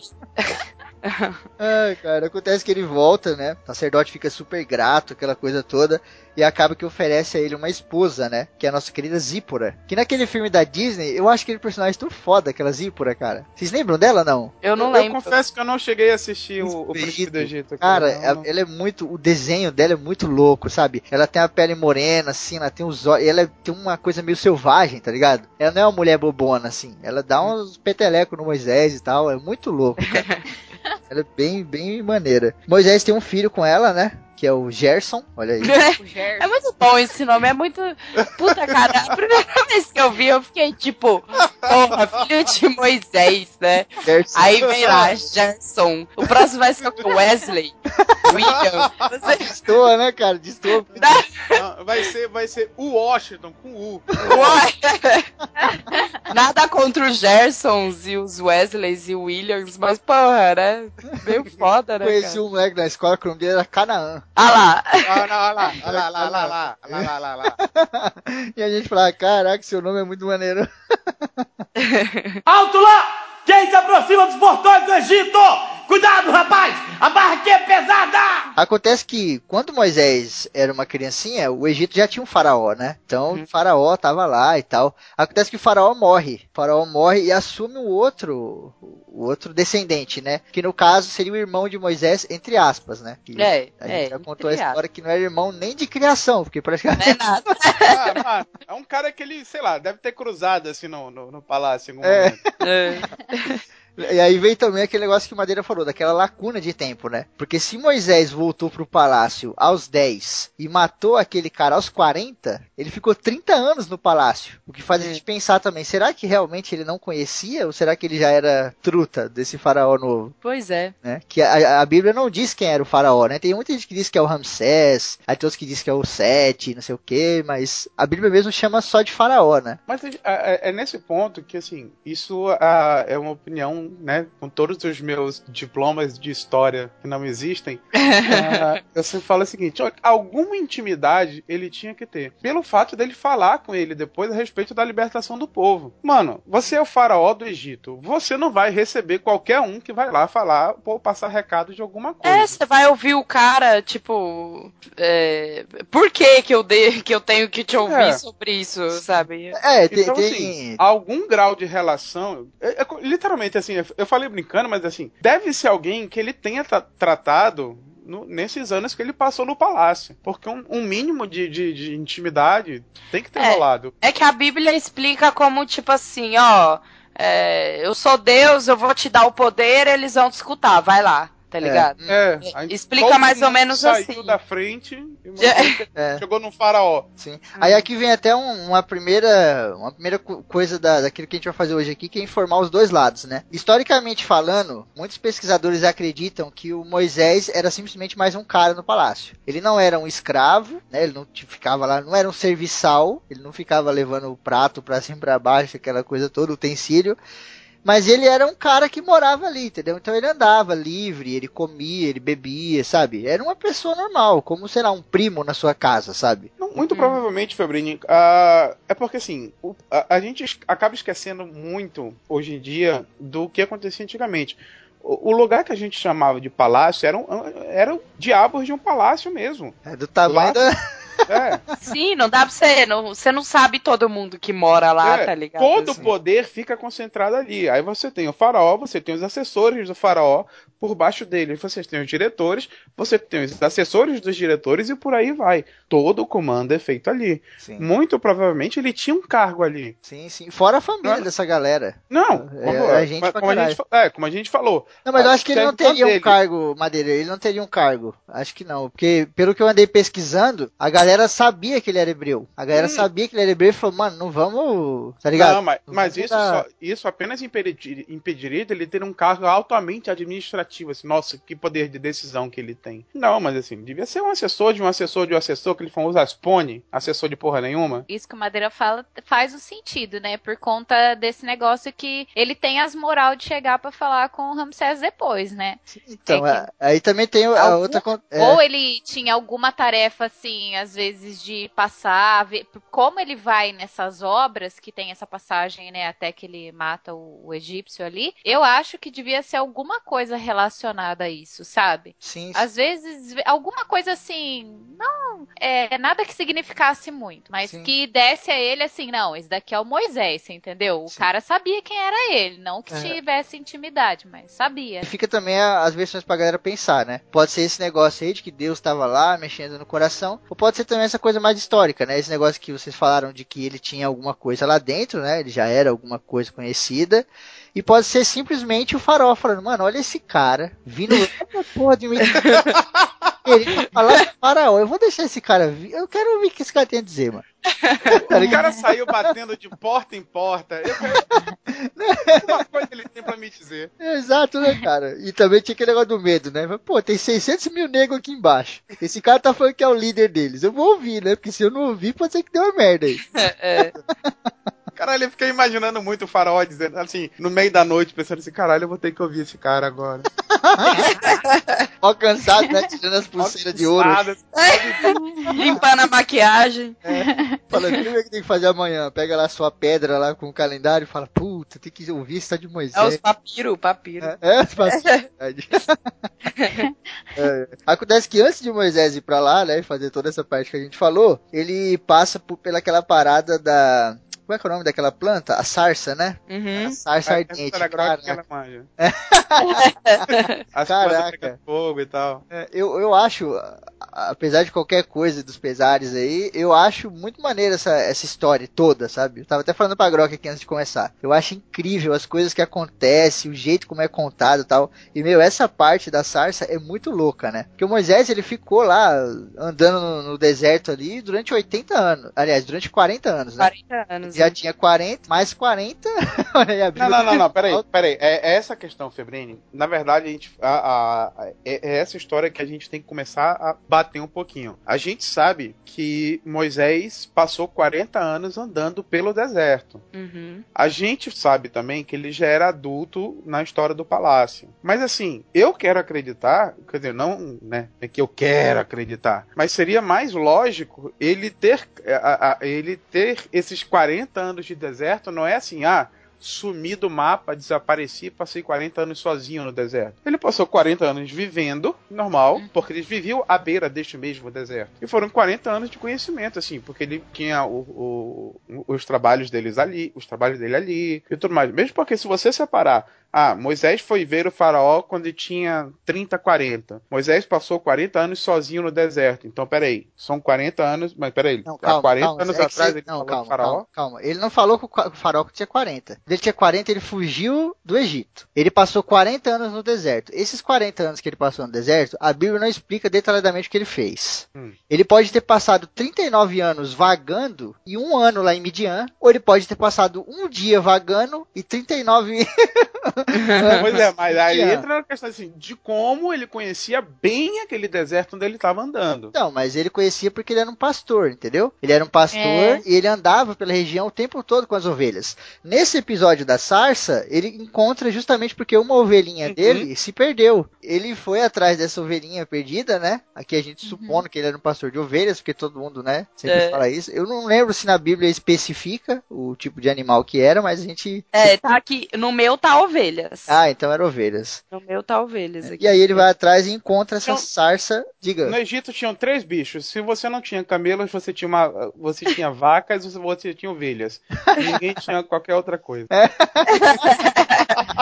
Foda. É, bom, o que acontece é que Moisés vai lá e encontra, né, essa sarça ardente, que pra quem não, não entende o que que é e tal, simplesmente é um pedacinho, uma árvore, né, um arbusto pequeno Pegando fogo. assim, pegando fogo. E o mais Uma maneiro é moita, que... uma- é quase uma moita, né? É, uma moitinha. E o maneiro é que o que eu acho fascinante também da história é que, tipo, a, a moita tava verde, né? Não tava seca, Ela não se consumia, né? não se consumia. Então tem muita gente que levanta aquela hipótese de, pô, mas acontece de às vezes o mato tá muito seco devido ao calor, aquela parada, não sei o que, pode entrar em Aham. combustão, né?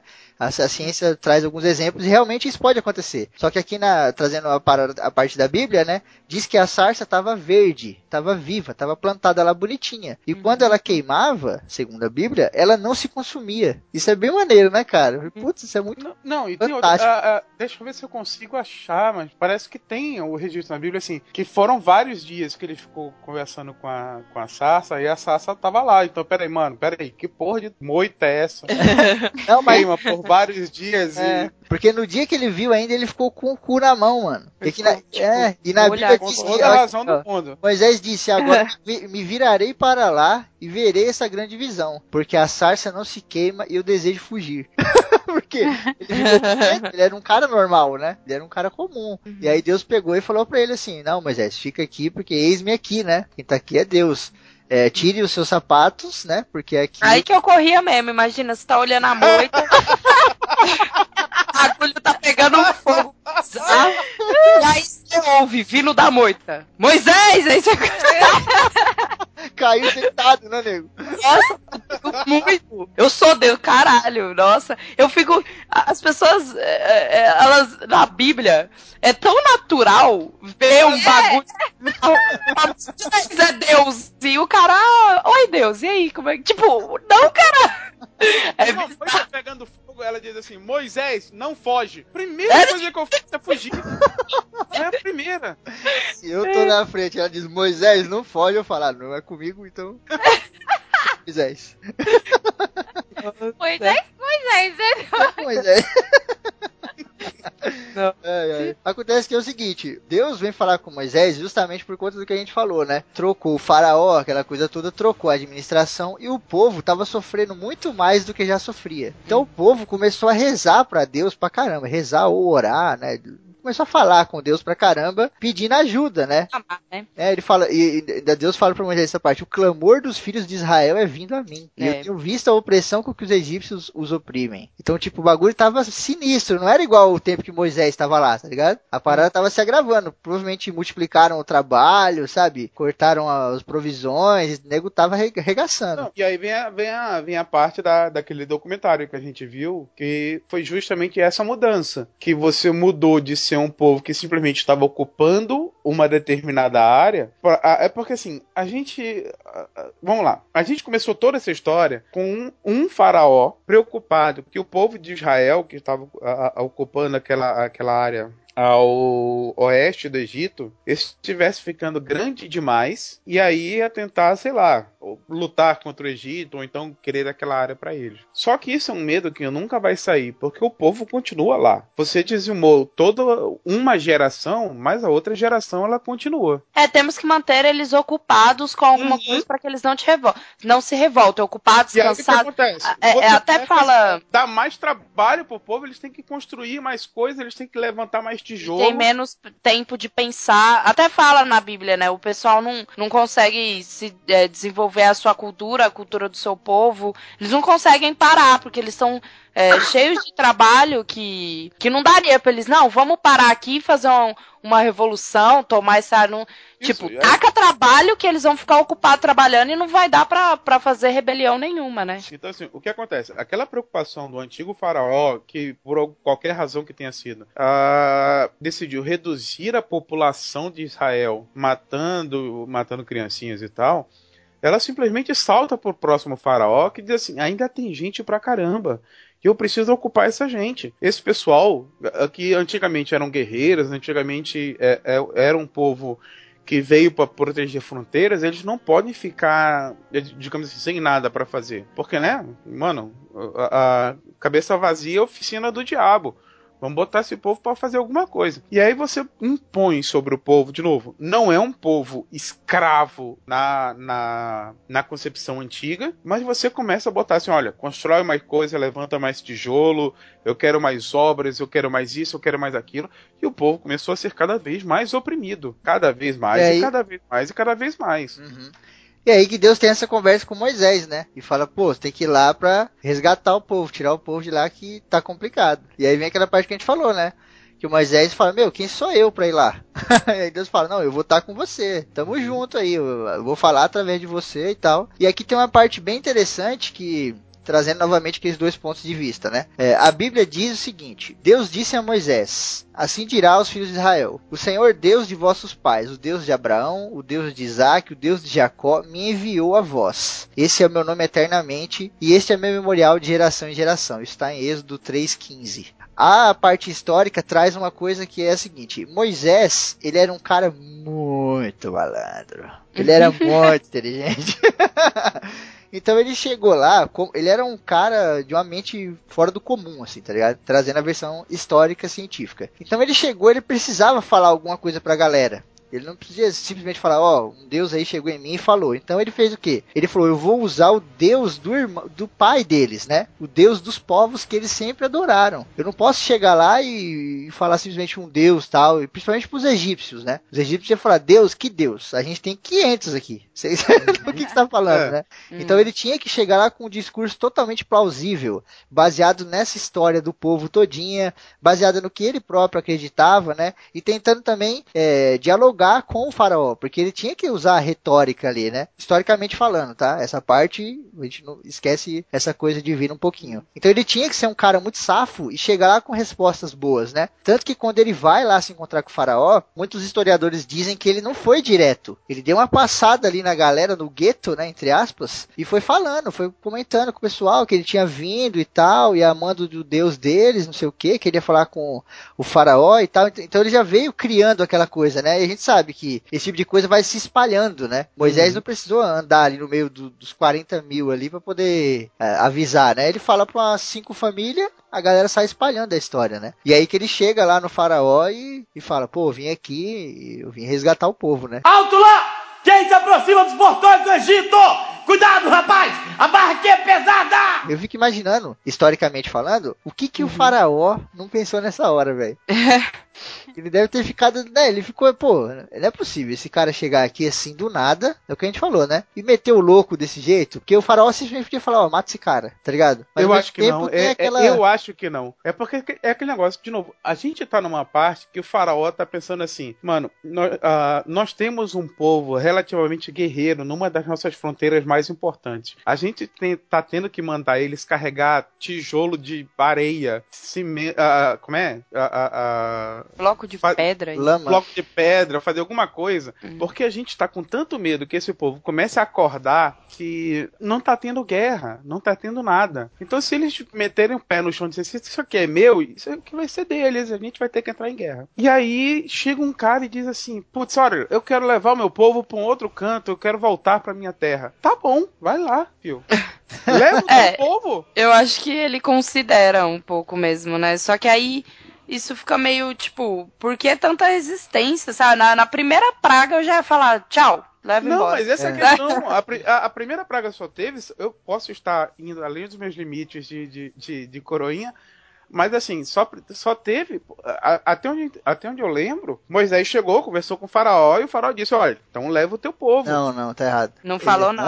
falou, ele não? chegou. Uma é. praga e depois que é, ele ainda deixou, ele voltou atrás e tentou de novo. Mas calma, não, eu sei, calma, teve, eu, sei, calma, eu, teve, eu, sei que teve os dois retornos aí do faraó. Ah, é, vamos com calma. É. O que aconteceu foi o seguinte: Moisés chegou lá e falou exatamente isso que a gente tá falando, né? Pô, libera o povo, tava agora falando mais da parte sim, bíblica, né? Na parte hum. da fé. Aí o faraó começou a questionar ele acerca do Deus dele, né? Aí tem aquela parte que a gente vê muito em livrinho, né? Da cobra, né? Que uhum. ele foi lá, julgou o cajado, o cajado se transformou numa cobra. Aí o faraó tinha lá os seus mágicos lá, sacerdotes, que também conseguiram fazer, né? É porque... Tem um monte de cara de cartola com... um deles puxou uma pomba né? do botão da... Tirou um monte de carta e falou, Moisés, escolhe uma carta. E aí tem toda aquela história, eles fazem também o mesmo truque, né? Jogam um bastão e o bastão se parte, sai uma cobra de dentro, aquela coisa toda tal. No filme do Príncipe do Egito é muito legal isso, né? Que o faraó pede para eles, repitam aí, eles, só um minuto, eles viram de costas e vai na mesa lá e, meu Deus, começam a fazer os bagulho e enfiar a cobra dentro do bastão, não sei o quê. enfiar a porra de uma cobra dentro de um bastão na hora, assim. os caras os cara é mágico, né? Então eles... já sabia, já. Sim. Mas aí, Deus mesmo fala, né? Como a gente tá aqui na versão mais da fé, Deus mesmo fala para Moisés, ele fala, eu vou fazer com que ele não te dê ouvido, tá ligado? Ele não vai te dar ouvido, então, tipo, relaxa.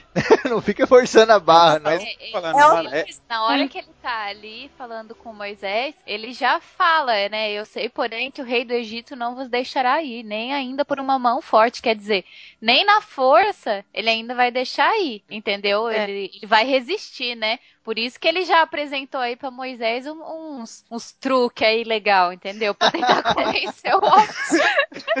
Lembrando que a gente tá aqui ainda na parte da fé, né? Daqui a pouco a gente vai falar um pouquinho da parte histórica dessa parte. Não, então, a parada é que é assim, é aí que eu não entendo.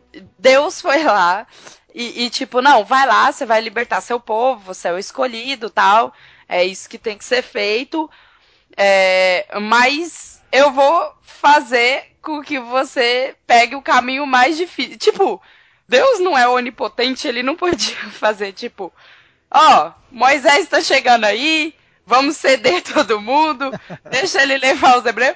Mas, cara, eu não entendo porque Deus quer fazer isso. Mas não é pra entender mesmo, É. Grog. Assim, eu, eu sou a parte religiosa aqui e eu concordo muito com você. É porque, assim, na verdade, a gente tem que lembrar que essa história foi escrita, sabe Deus quantas centenas de anos depois. Então, o pessoal que escreveu a história já sabia que o faraó não cedeu e tal, parará, parará. A, a, a questão da fé é justamente isso. Poderia ter sido dito assim, não, vai ser do jeito mais bacana. Mas o pessoal resolveu escrever que, e de novo, eu sou católico, mas a minha mente católica não atrapalha a minha mente científica. O pessoal escreveu a história com base no que já aconteceu. Aí eles viram que houve uma resistência por parte do faraó e escreveram que houve uma Aí resistência falou por parte que, que foi lá e Deus que quis que isso. foi vontade E aí, de Deus. então essa é a parada. Eu não entendo esse Deus. Então, é porque Mas aí, é porque aí é o que eu tá falei. Aí, interpretar Deus com base em alguém que escreveu sobre Deus centenas de anos depois. Sim, Gente, sim, calma, sim. calma. É o seguinte, como a gente tá falando da parte da fé, foi Deus e ponto, tá ligado? Foi Deus, ponto, acabou. Quando a gente for falar da parte histórica, aí a gente pode vir com mais algumas, algumas coisas, como essa que o Madeira falou agora. Mas vamos terminar a primeira parte da fé, aí depois não vai pra outra?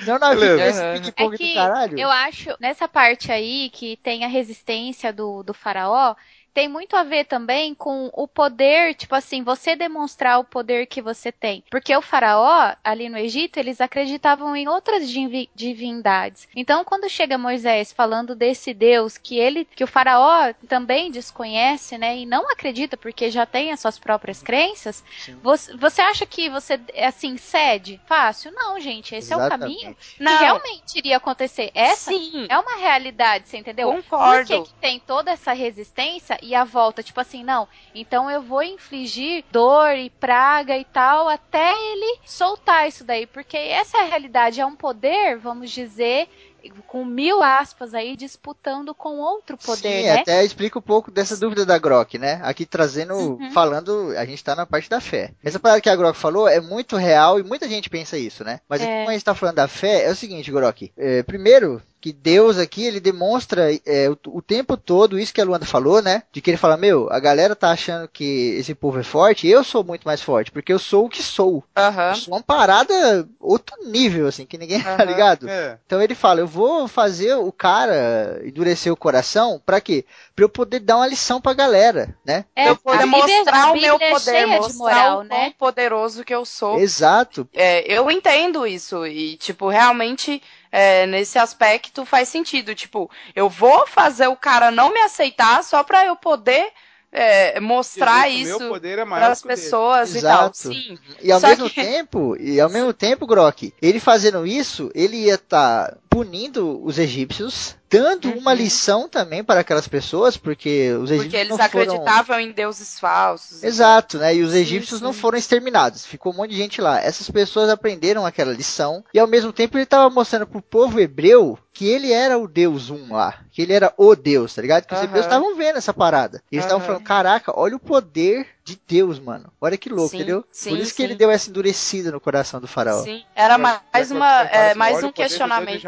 Sim, é mais um questionamento. é, esse aí foi mais um questionamento pessoal meu mesmo. E é um dos motivos de, tipo, não ter religião, não acreditar em Deus e tal. Mas aí esse questionamento é maneiro, porque ó, agora a gente falou da parte da fé, vamos puxar agora pra parte histórica e trazer Uhum. esse questionamento seu também. Aqui aí nós po- podemos dar as nossas opiniões e os nossos achismos, tá ligado? Aham. Ah, é porque assim, uma das coisas que a gente jamais pode esquecer é que toda essa história, como qualquer outra história, ela foi escrita algumas centenas de anos depois. Então, já foi. Digamos assim, não era alguém que estava do lado de Moisés, caralho, ele falou isso agora.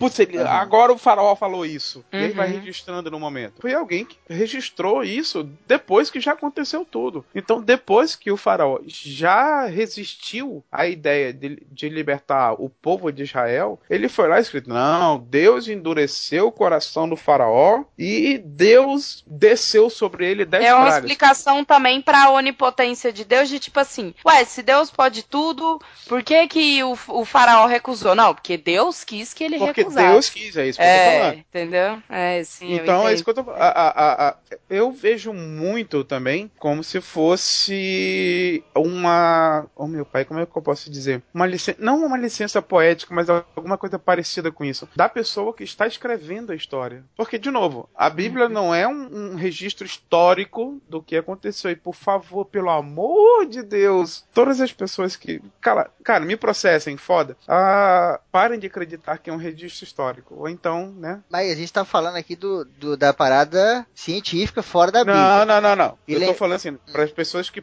que continuam acreditando que a Bíblia é um registro histórico com datas acuradas e feitos apurados. Eu estou falando, por favor, e não, não é. Mas Eu- você não eu- pode afirmar não- que não é, caralho. Você acha que não é madeira. você tá afirmando muito. O mundo não tem 16 mil anos, cara. Mas, cara, é a parte da fé. A fé é uma parte diferente da ciência. Show, e a- mas a fé não é história. Mas a fé é muito superior à história. Concordo com você. Entendeu? A, pra fé, tudo isso que, que a gente conhece como história ou ciência não é nada perto do poder de Deus. Entendeu? Por isso que tem os dois pontos de vista. Hum. Então, tipo, não, Não. não, vamos falar, ó, não, não acredite ou não entenda ou não veja a Bíblia assim, não. Cada um vê a Bíblia do que quiser. vamos informar os dois lados e já era. Só não é um livro de história. Pra você, pra algumas pessoas pode ser, porque a fé delas diz ela, a, a elas isso, entendeu? Pra mim também não é um livro de história, mas a gente tem que respeitar os dois lados, quem acredita e nós que não acreditamos que é um livro histórico. Beleza. Pô. É, tem gente que acredita que, que não teve dinossauro, que foi tipo Adão e Eva e a É, Arca de exato. Noé e tal, e o cara acredita. E quem sou eu? Sim, Quem sou eu, sabe? Tipo, É, aqui a a- gente. sim. É, eu vou tentar não, não induzir, tipo, é, eu não, é, o religioso que tá ouvindo esse cast agora, eu não vou falar pra ele assim, ó, você tá errado, você tem que virar ateu. Não, isso aí sou eu, Jéssica Grog, tá ligado? O cara pensa o que ele Não, quiser, pera, gente. o cara pode continuar sendo religioso e acreditar no cast. Não, então, é o que eu tô, é o que eu tô falando. É, o, o cast não tem o intuito de tipo, ei, pare de ser religioso. Sim, ou- é, não, o programa ou é- algo do tipo. o programa a gente hoje- só quer trazer informações e tipo, ó, é, reflita aí sobre isso, Exatamente. sendo religioso ou não. Tanto é que, tipo, eu não sou religiosa, eu não acredito em Deus. o- é, e o Madeira, por exemplo, é religioso, a Luanda é, é católico, né? A Luanda tem outra.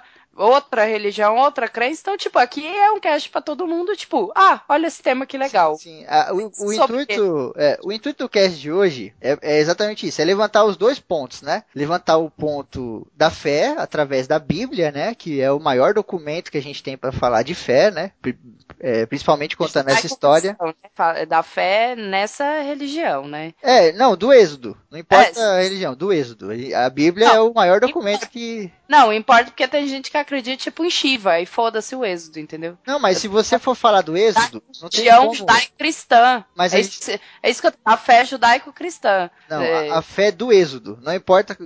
Porque se, se a gente for separar, vai separar em 500 linhagens diferentes de fé e de crença, entendeu? Tem gente que até hoje são descendentes dos malaquitas lá, mas os caras não acreditam no êxodo. O êxodo diz uma história e os descendentes do mala- dos malaquitas dizem outra, porque eles foram massacrados lá na frente, né? Então, tipo, eu tô falando, quando a gente vai falar do êxodo, a gente tá pegando a Bíblia como, né? Como uma coisa que. um documento. Pra gente falar em cima dela. Quando a gente vem falar da história da ciência, a gente tá pegando pesquisas, é, coisas que a gente viu aí no próprio Egito, evidências e tal, entendeu? Não, eu concordo. Eu concordo. Pois é. Mas historicamente, se a gente parar para analisar, tem também um, um porquê que o, o, o faraó naquele momento não deixou o povo simplesmente sair de lá. Porque, uh, digamos assim, a gente vem de uma gestão anterior que o povo teve que ser cortado com, com, com o faraó assassinando crianças e tudo mais. E a gente tem todo um povo que, pô, bacana, você sacrificou uma geração mas ainda existe uma outra geração e a geração que teve depois. Então, você continua com, uma, a, com aquele povo em potencial dando problema naquele mesmo território. Ou seja, a, na hora que você pensa assim, putz, eu tenho que ocupar esse povo. Eu não posso deixar eles pensando em, em eventuais rebeliões, porque eles têm um. A, é um povo que tem um histórico de boa sucessão em, em, em combate, é, é, é um povo que tem um bom histórico em batalhas. Então, eu não posso deixar esse povo povo de é, cabeça vazia, oficina do diabo. Eu não posso deixar esse povo a Deus dará. E aí começa toda aquela história de começar a botar mais trabalho, começar a carregar mais concreto, começar a carregar mais areia e você começa a forçar mais esse povo a trabalhar cada vez mais. Por quê? Porque você não pode deixar aquela mão de obra que você que é especializada em combate numa região que não está em combate. Porque senão você vai corre sério risco de, de perder aquela região. Porque basta alguém surgir daquele povo e dizer assim, não, isso aqui agora é nosso. O que acontecia muito antigamente. É, eu acho que, tipo, analisando historicamente aí e tal, é uma coisa muito simples. é uma coisa muito simples. Cara, o faraó do Egito tinha um monte de gente trabalhando para ele, ele precisava dessa galera, né? Se essas pessoas desaparecessem do hora pro outro, ele tava fudido. Ia pouquinho pra trabalhar no Exatamente, lugar que os né? hebreus Pô, faziam também tem isso, também tem Então, isso. e Sim. tinha aquela parte do que? Nós, homens, não homem masculino, homem como ser humano, nós somos muito orgulhosos, cara. E você acha que o faraó, ali, imperador do Egito, faraó do Egito, Vai deixar qualquer fulano vai deixar chegar. o cara chegar e Ah, não, então a é. representação Né, do cara? Deus Ra. É, meu, vai deixar o cara chegar e falar, vim pegar a galera. Ele, Ah, pode levar. então, ele não ia deixar nem fudendo, né, cara? Minha E aí, amiga, 35 mil pessoas iam embora. Alto lá! Quem se aproxima dos portões do Egito? Cuidado, rapaz! A barra aqui é pesada! o faraó não deixa, né, Moisés levar o povo, obviamente, né, tanto na versão da religião quanto na versão histórica, né, ele não deixa. Então Moisés pega e fala assim, cara, agora então você arrumou um problema, né, porque você tem um, um problema agora com o nosso Deus, o Deus de Israel, e o Deus de Israel é poderoso pra caramba, cara. Tá pens- pensando que é Thor, mano, que só manda num raiozinho, um trovão de vez É. em quando. E aí a Nossa, gente manda na entra... porra toda. Sim.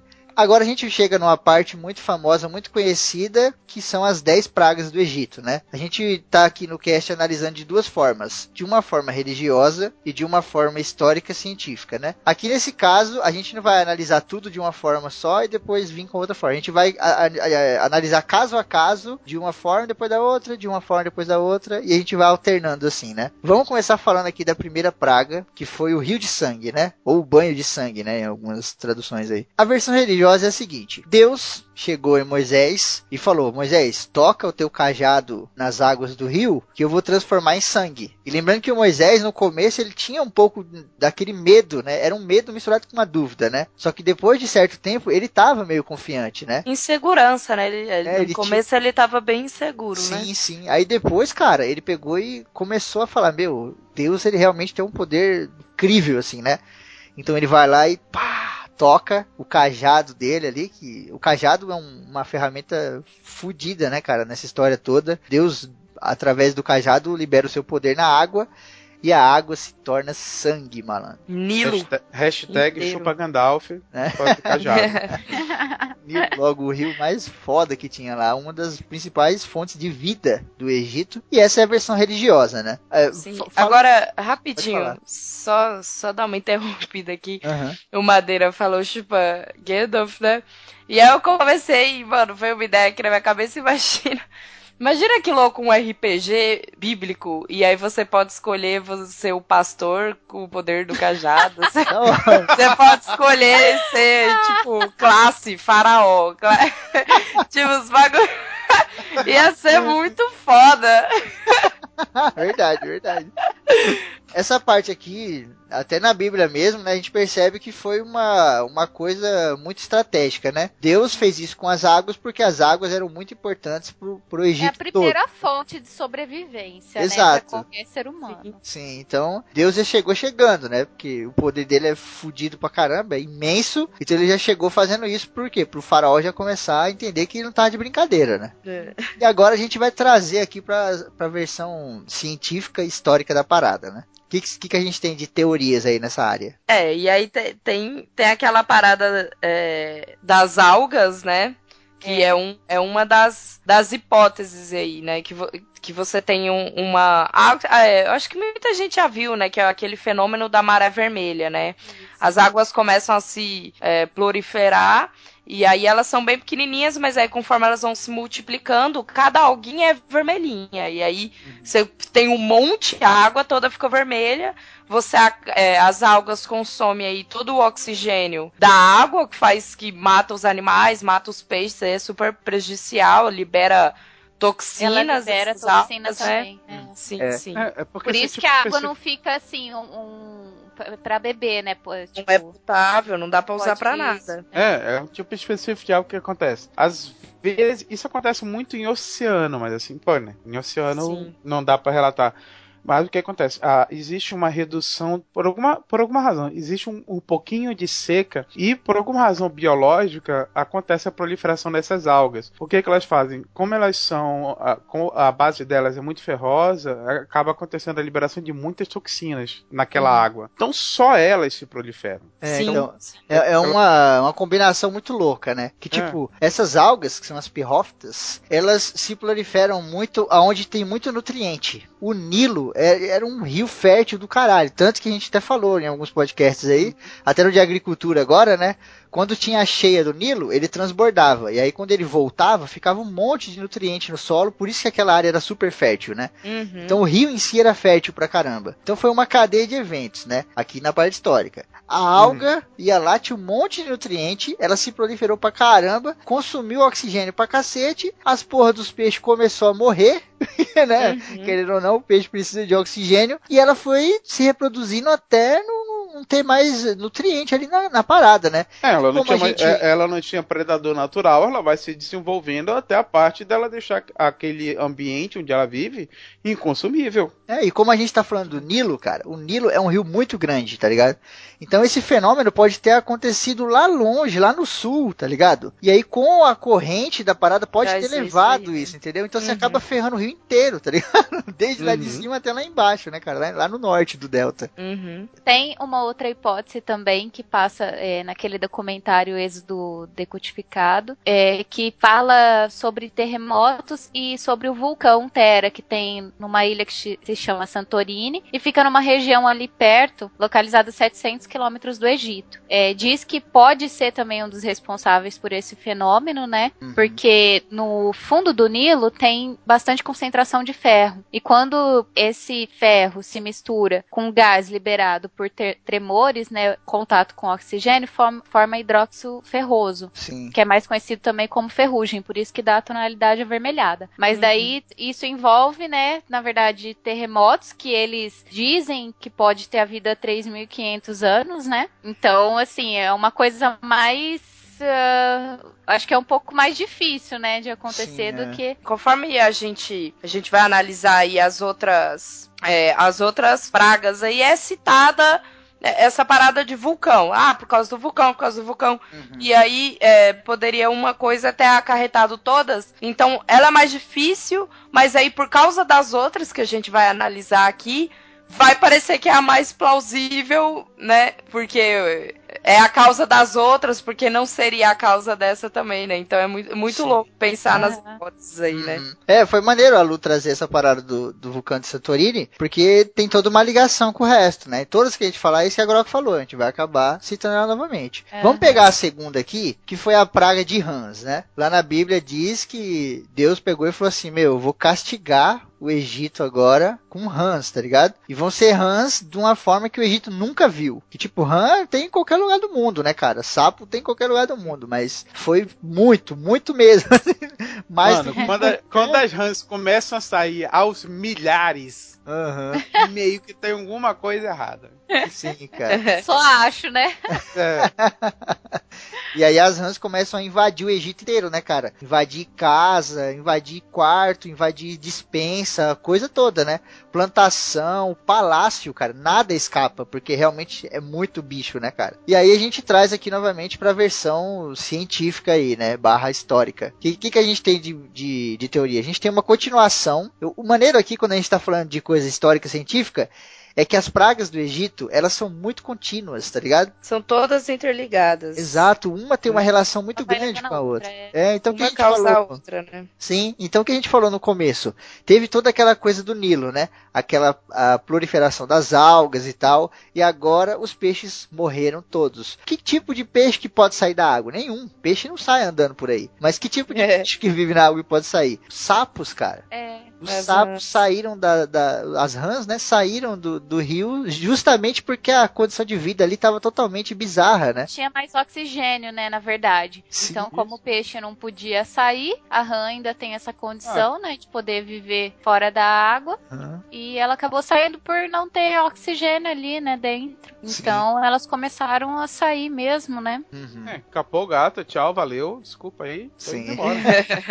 E a gente tem também a teoria vulcânica, que pra mim é muito bizarra, mas vamos citar aqui também, né? Aqui na opinião, aqui a informação, Uhum. que é diz que quando houve aquele tremor, liberou gás no rio. O fundo do rio deu uma partida e saiu um pouco de gás, né? E aí esse gás contaminou a água ali, deixou a água mais ferrada do que ela já estava por conta do ferro, né? E aí as rãs tiveram que sair vazado também. Também pela Ah. falta de oxigênio.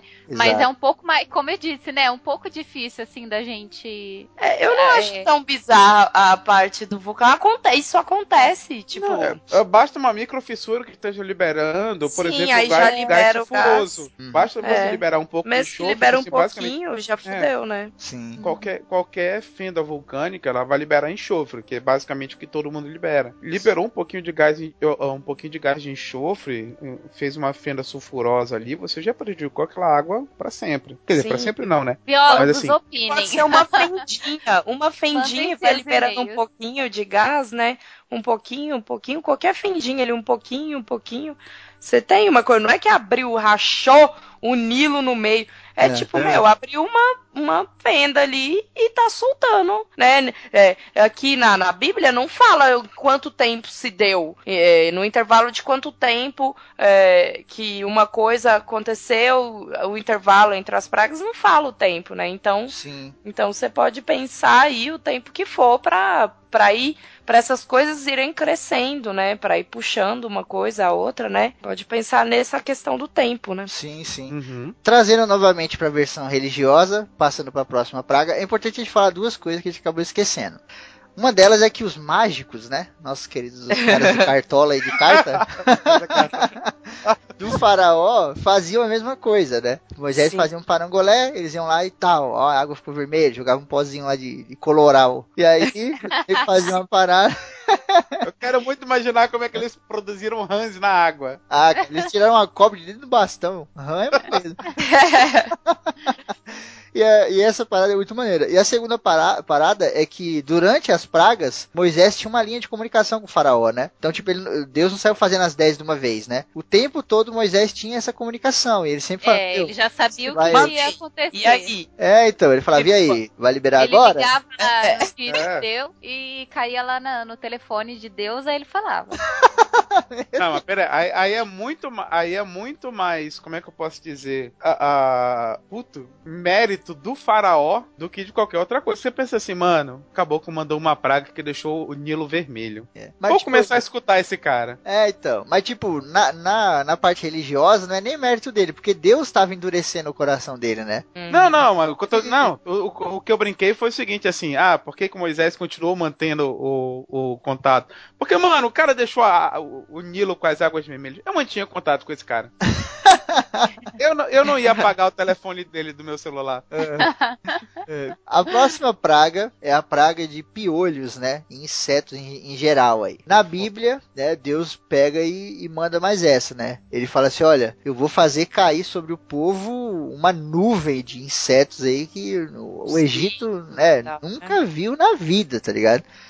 E aí ele fala, Moisés, através de mim que você vai fazer. Moisés com o cajado, ou às vezes com a mão, né? Depende muito da Bíblia que você tá lendo. Às vezes com a mão ele levanta a mão e proporciona através do pó, né? Tem algumas é, Bíblias que diz que ele pegou e soprou um pó, aquela coisa toda. Que ele também fez isso nas úlceras, né? Mas o caso é que a terceira é a de piolhos, né? Vamos trazer para a versão científica. Antes de vocês começarem a falar da relação e tal com as pragas anteriores, é importante pensar numa parada. Quando teve aquele monte de rã, né? Aquela loucura de rã e tal, eu quero trazer um, um exemplo para vocês aqui. Se vocês moram numa casa, começa a entrar um monte de formiga na casa de vocês. Vocês se mudam da casa ou vocês matam as formigas? Matar as formigas, né, cara? Então você imagina o tanto de rã, estamos na parte científica e histórica, que os egípcios não estavam matando, saindo da porra do rio, cara. Exatamente. Matando ou pra comer, Fazendo pilha, fazendo ou, é, ou pra tacar fogo mesmo, né? Fazia uma puta de uma pilha e metia fogo naquela porra. E aí o que que as rãs comem? As porra dos bichinhos, dos insetos, né, meu? Mosquito, piolho, mosca. mosca. É. é, então você mata, você tem aí. É, Você já é, mata o é- é- predador natural Sim, da. é, é básico, né? Você pensa na teia alimentar, é o básico. Você mata o predador, o que ele predava aumenta incrivelmente, porque não tem quem mate, né? Sim. Então aí você tira aí o predador dos insetos, os insetos se proliferam de uma forma absurda. É um, é um acidente ambiental aí bizarro, né? Exato, É, né? Você não Fala, tá Max. matando. ah, É porque assim, ah, teve uma extensa proliferação de rãs. Show. Imaginemos que a, a população de rãs aumentou em 50%. Mas tinha 50% que era natural. Mas na hora que os, os egípcios saíram matando tudo que é rã, eles mataram todas as rãs. Não, Sim. não. É, tipo, aqui Essa na... aqui é natural, essa aqui é. É. da praga. Essa aqui é natural, essa aqui é da praga. Não, mataram tudo, né? É. Mataram Aqui, aqui tudo. na versão histórica não teve essa de da praga. Todos eram naturais e já era. 100%.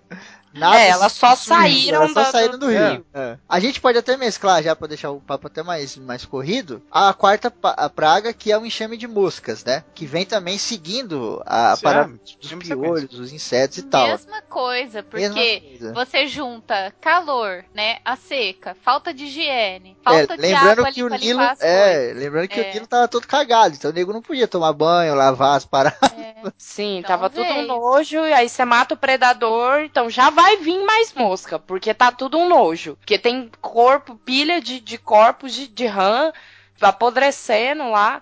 Então é. E aí você matou as rãs, então, tipo, já veio um monte de mosca e não tem quem mate. Então, você fica aí com essa parada infinita, né? Sim, cara. Isso é muito maneiro, né? É muito interessante analisar, assim, dessa parte que é esse negócio da sequência.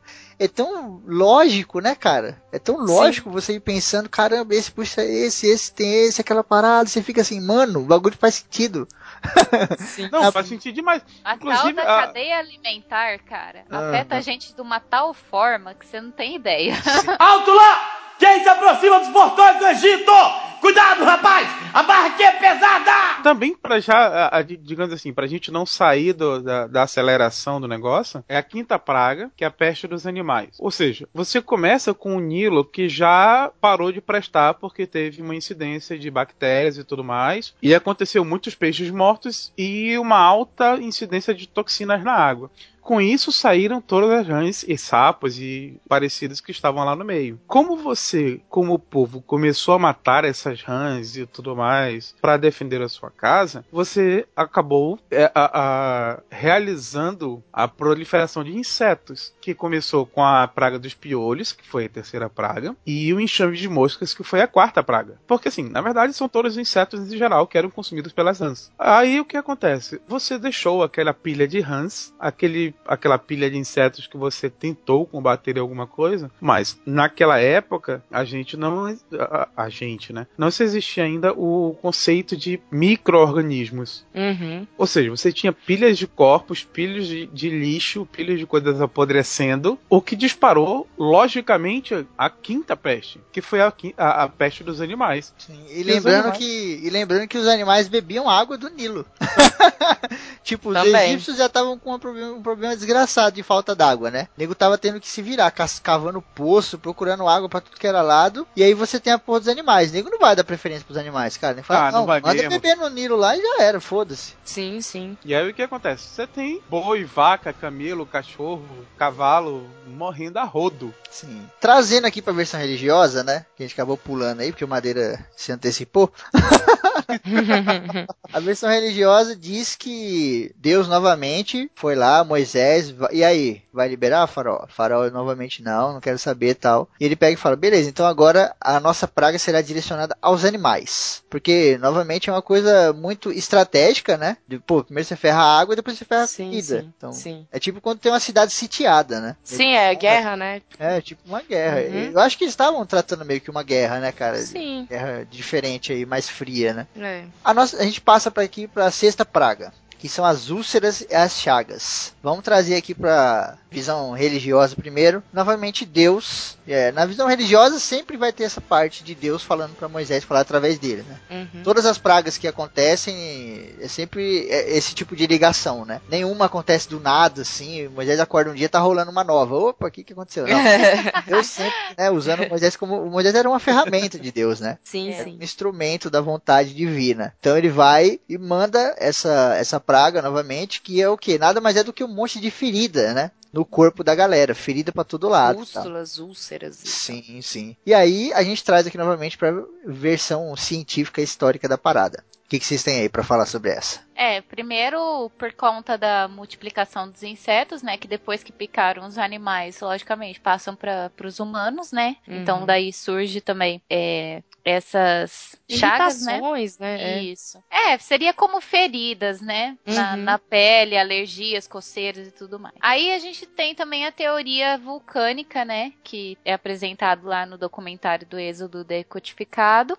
Que ela é uma hipótese diferente que refuta um pouco a, a outra, né? Diz que a erupção do vulcão de Santorini liber- liberou muito dióxido, de carbono e por causa desse gás os habitantes começaram a, a ganhar essas bolhas. Então nada mais é do que o, o- a atividade do vulcão, né? Que soltou esse gás, se espalhou por essa região e foi onde as pessoas começaram a ter essa alergia, né, na pele. Sim, sim. Tem uma, uma teoria muito interessante também, que é a coisa do mosquito, né? A gente tem que lembrar que as pragas, elas não iam acontecendo, iam acabando, né? Elas Uhum. aconteciam e se mantinham, né? Elas se mantiveram até o faraó voltar atrás, né? Uhum. Então, na versão religiosa, né? Aqui na versão, na versão científica foi uma consequência. E tem um mosquito, que é o Culicoides canitorax, que ele pica a pessoa e ele deixa a pessoa desse jeito, tá ligado? E que era abundante na região. Então você tem todo aquele problema que a Luanda falou, do calor, a gente tem todo esse Uhum. negócio dos animais morrendo. Os animais estavam morrendo, o nego não ia lá enterrar os animais, era o mesmo esquema da rã, tá ligado? Uhum. E Egito tinha animal Hum. pra caramba, né, cara? Então o animal morria e ficava lá apodrecendo. Quando apodrece, puta, enche de mosquito na hora, né? Uma mosquito, mosca, piolho, É, mano. Exato, né, cara? A primeira coisa que chega é esse tipo de bicho, né?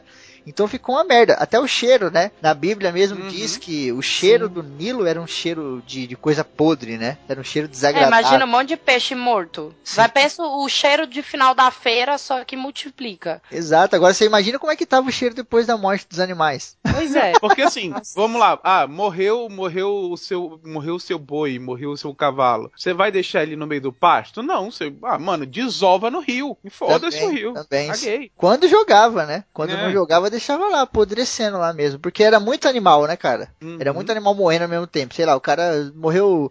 Vamos pôr um número até baixo. Morreu mil boi. Cara, pra você jogar mil boi no rio nessa época era um trabalho do caralho, mano. Você não tem Deixa mais. lá, onde caiu, deixa. Deixa lá, já era, né, cara?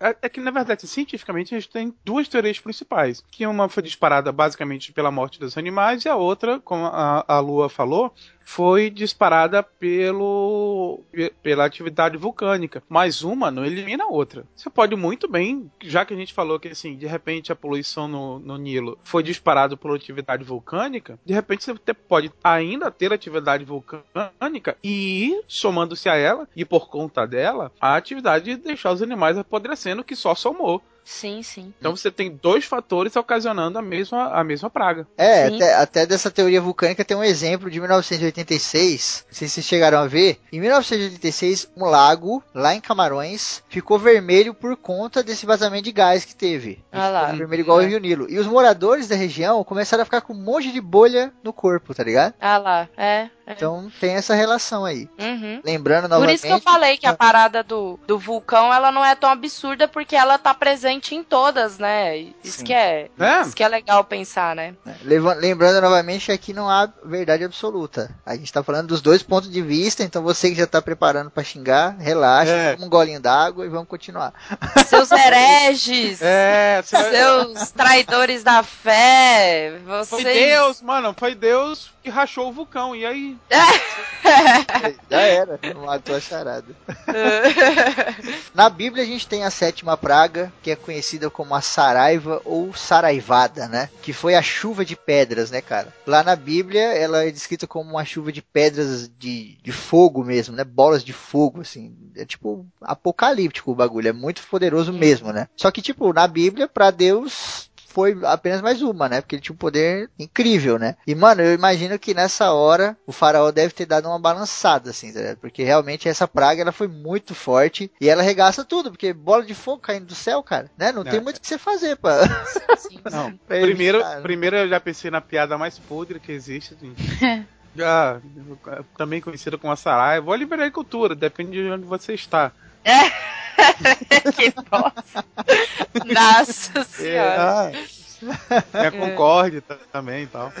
é, cara, é muito foda. Até tem uma parte da Bíblia que diz que é, é Êxodo, se eu não me engano, 12, alguma coisa lá. Que ele fala assim, o faraó meio que dá uma, uma tremida na base, né? É, lá pra nona praga, mais ou menos, ele começa a ceder um pouco, mas aí o Moisés também já fala, não, agora vamos também. É, aqui na, fudeu. aqui na sétima mesmo. Tem uma parte É. lá, eu não vou lembrar, que tiver ouvindo aí, se conseguir lembrar. É Êxodo, acho que é 12 alguma coisa, mano. Não vou lembrar exatamente. Que o faraó fala que começou a, a se arrepender. Aí ele, ah, eu pequei mesmo, desculpa, tal. não sei quê. Aí meio que Começa a acreditar no Deus dos hebreus, né? Exato, né? Aí nego meio que fala, ó, então faz o seguinte, começa a orar pro nosso Senhor, que aí vai parar, tá ligado? Ora pro Uhum. Senhor que vai parar a saraiva aí, a saraivada, e não vai mais cair pe- pedra do céu, aquela coisa toda e tal. Mas Deus tava ali, né, cara, presente na parada e... Ah, achei aqui, ó, Febrini. É, capítulo 9, versículo 27, que falou: Então o faraó mandou chamar o Moisés e disse, né? Dessa vez eu pequei, Javé é justo e com o meu povo somos ímpios e tal. E aí ele fala: rezem a Javé, que aí basta os trovões e a chuva de pedras, né? Sim, tal. você vê que ele já começou, né, a dar uma balançada ali. Dá uma- Ô, É. Mano, tá começando a cair Chuva pedra de pe- fogo do céu. Meio que você tem que dar uma balançada. Sim, cara. Nossa, imagina. Imagina a plantação dessa galera. Puta. Não, e aí fudeu, não tem nada, né? Nossa, não é, tem dá pra se nada. proteger desse tipo de coisa, né, cara? Trazendo novamente pra Sim. versão científica histórica, ficando cansado de falar isso. a gente tem algumas teorias aqui que, tipo, é, as teorias vêm fazendo muito sentido, né? Essa daqui é uma das que faz menos sentido pra mim, né? Mas como aqui é informação, foda-se o que eu penso. Na teoria científica aí, as, ah, existem muitos pesquisadores que acreditam que houve uma grande, uma grande tempestade de granizo, né? Lá no Egito. Uhum. Como a gente sabe, o deserto, durante o dia é um calor foda e durante a noite é um frio foda, né? Não é Uhum. quente, né? Você que não sabia, o, o deserto à noite é um frio do caralho, né? Então, Diego não que. entende, a a areia não retém calor. É, Isso, isso mesmo. E aí os- alguns pesquisadores acham que por conta de toda essa relação, né, e por conta desse desequilíbrio todo que tava vendo, não sei o que, tem gente que defende também essa coisa do vulcão, né, O, mas depois a gente fala do vulcão, é melhor vocês falarem aí, senão eu fico falando sozinho. Mas diz que houve uma grande tempestade de granizo e que de- devido ao frio, essa coisa toda, né? A tempestade veio ali chovendo, não sei o que, começou a cair essas pedras de gelo. E um trovão É, fudido. não e foram tal. pedras de Uma fogo, né? tempestade, né? Sim, uma tempestade foda de gelo por conta desse frio noturno, né? E que deve ter caído ali, arregaçado plantação, a porra toda. Querendo ou não, mesmo sendo pedra de gelo, né, cara? Ela cai na nossa casa, já faz um barulho da porra e quebra Pô. até vidro, imagina a casa de palha. né? Então, é isso que eu ia falar. E, no de- e, tipo assim, naquela região, né, cara? Os caras, tipo, vamos supor que os caras nunca tinham visto anteriormente. Isso, assim, foi meio que inédito. Imagina, foi um puta de um susto. Se, tipo, você já, na hora que você tá andando de carro, na hora que cai pedra, já amassa tudo, imagina. E aqui, como nós está na versão científica, né? Moisés deve ter olhado pra cima nossa hora e falado, nossa, eu tenho muita sorte, cara. Não, aí você- não, É agora você imagina isso. É, é importante, é importante falar porque isso tudo estava atingindo apenas os egípcios, os hebreus estavam livres de toda essa porra aí, né? O nego tava com muita sorte, né, cara? Só, ca- só caía em cima dos, dos egípcios. na hora que as pedrinhas viam, os hebreus, opa, esse aqui não. Ou, ou, como eu falei Dá lá atrás, assim, só ficou registrado assim, pô, não vamos escrever que foi só sobre os egípcios. A É gente que tomou senão umas perde o também. propósito. A gente tomou umas pedradas também, mas vamos ficar quieto na nossa aqui, vamos fazer enquanto caiu aqui. Tem a outra parada que é, é por causa das cinzas do vulcão, né? Acontece um, um fenômeno aí que elas vão se agregando aí com a umidade e tal e, e começam a virar pedras, né? É, Você vai juntando as cinzas aí, aí tem todo um fenômeno com a umidade do ar e tal. Que, que acabam se formando pedras e, e vai caindo na galera, né? Pode ser até aí que vem essa parada de pedra de fogo, né? É, por causa das cinzas, elas são quentes, né? E aí vai se agregando aí, virando umas pedras, mais ou menos isso, né? Sim, sim. Tem até algumas teorias aí que dizem que quando tem uma, uma chuva vulcânica, uma, uma chuva. Como é que chama?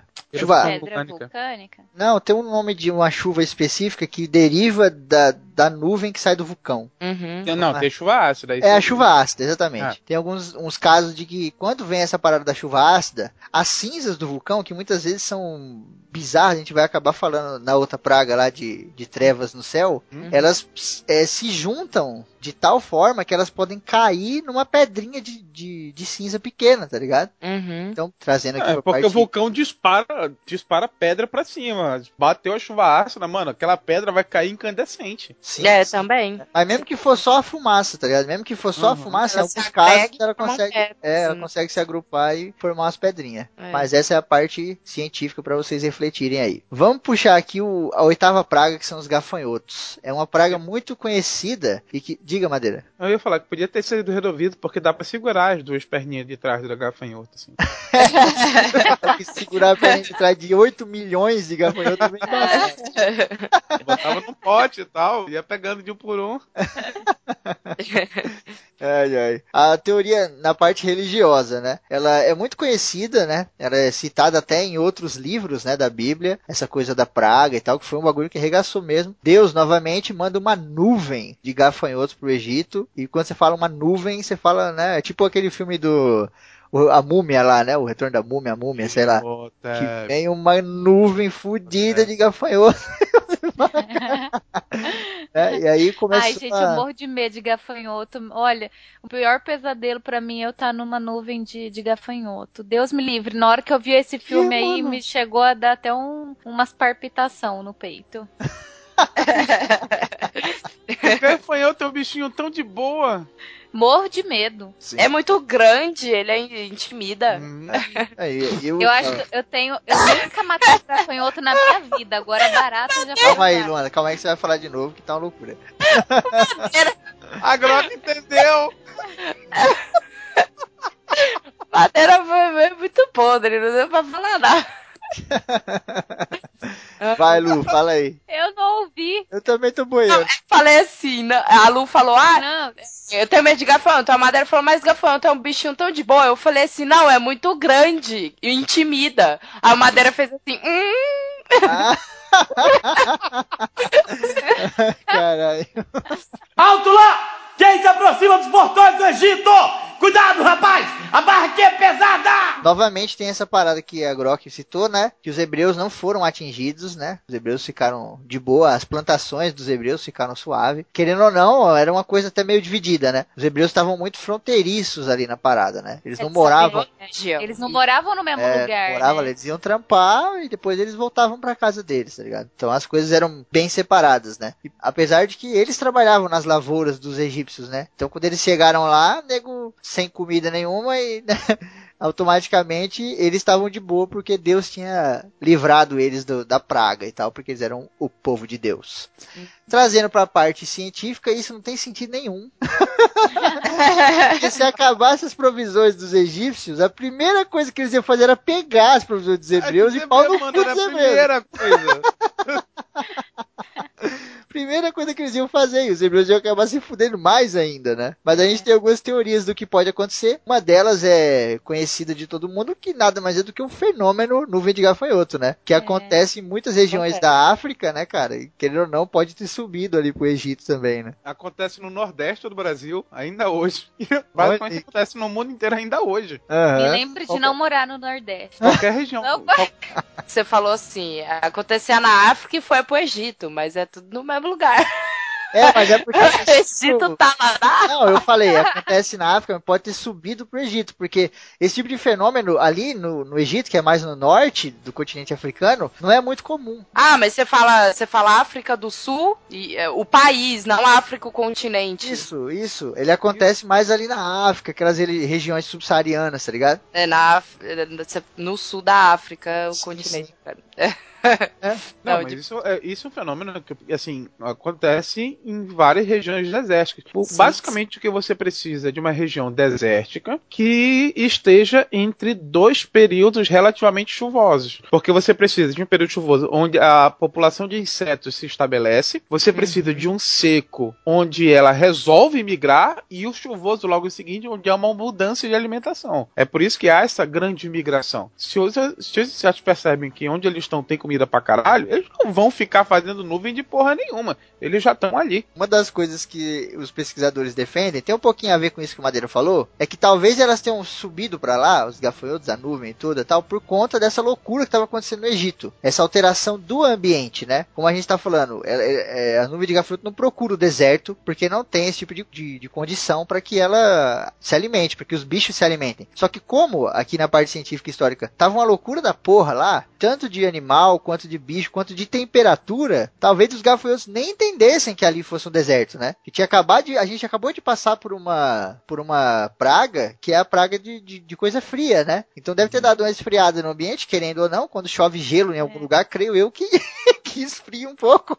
Um É, pouquinho. verdade, as alterações climáticas que deixou os bichinhos doidos, né? Exato, Por né? isso Eles que podem deu ter essa ficado com um sentido todo confuso, né, cara? O que É. acontece com algumas aves também, né? Às vezes acontece algum fenômeno no espaço que manda uma, uma aquelas aves que se guiam por eletromagnetismo, né? Aham. Acontece algum fenômeno no espaço, chega na Terra, ele fica maluco, o nego migra lá pra um lugar que não tem nada a ver, tá ligado? Quando ele chega, Eu vou fala, correr, ué, vai cadê pra a casa ilha que aqui? caralho. O nego Vai lá botar o ovo, cadê a ilha que tava aqui? Só tem mato. Assim, Pode ter outra explicação, é porque tinha o tempo frio, tá? O solo úmido, que era um cenário propício para ter É. os depósitos ovinhos dos gafanhotos, e quando eclodiu foi tudo de uma vez, você entendeu?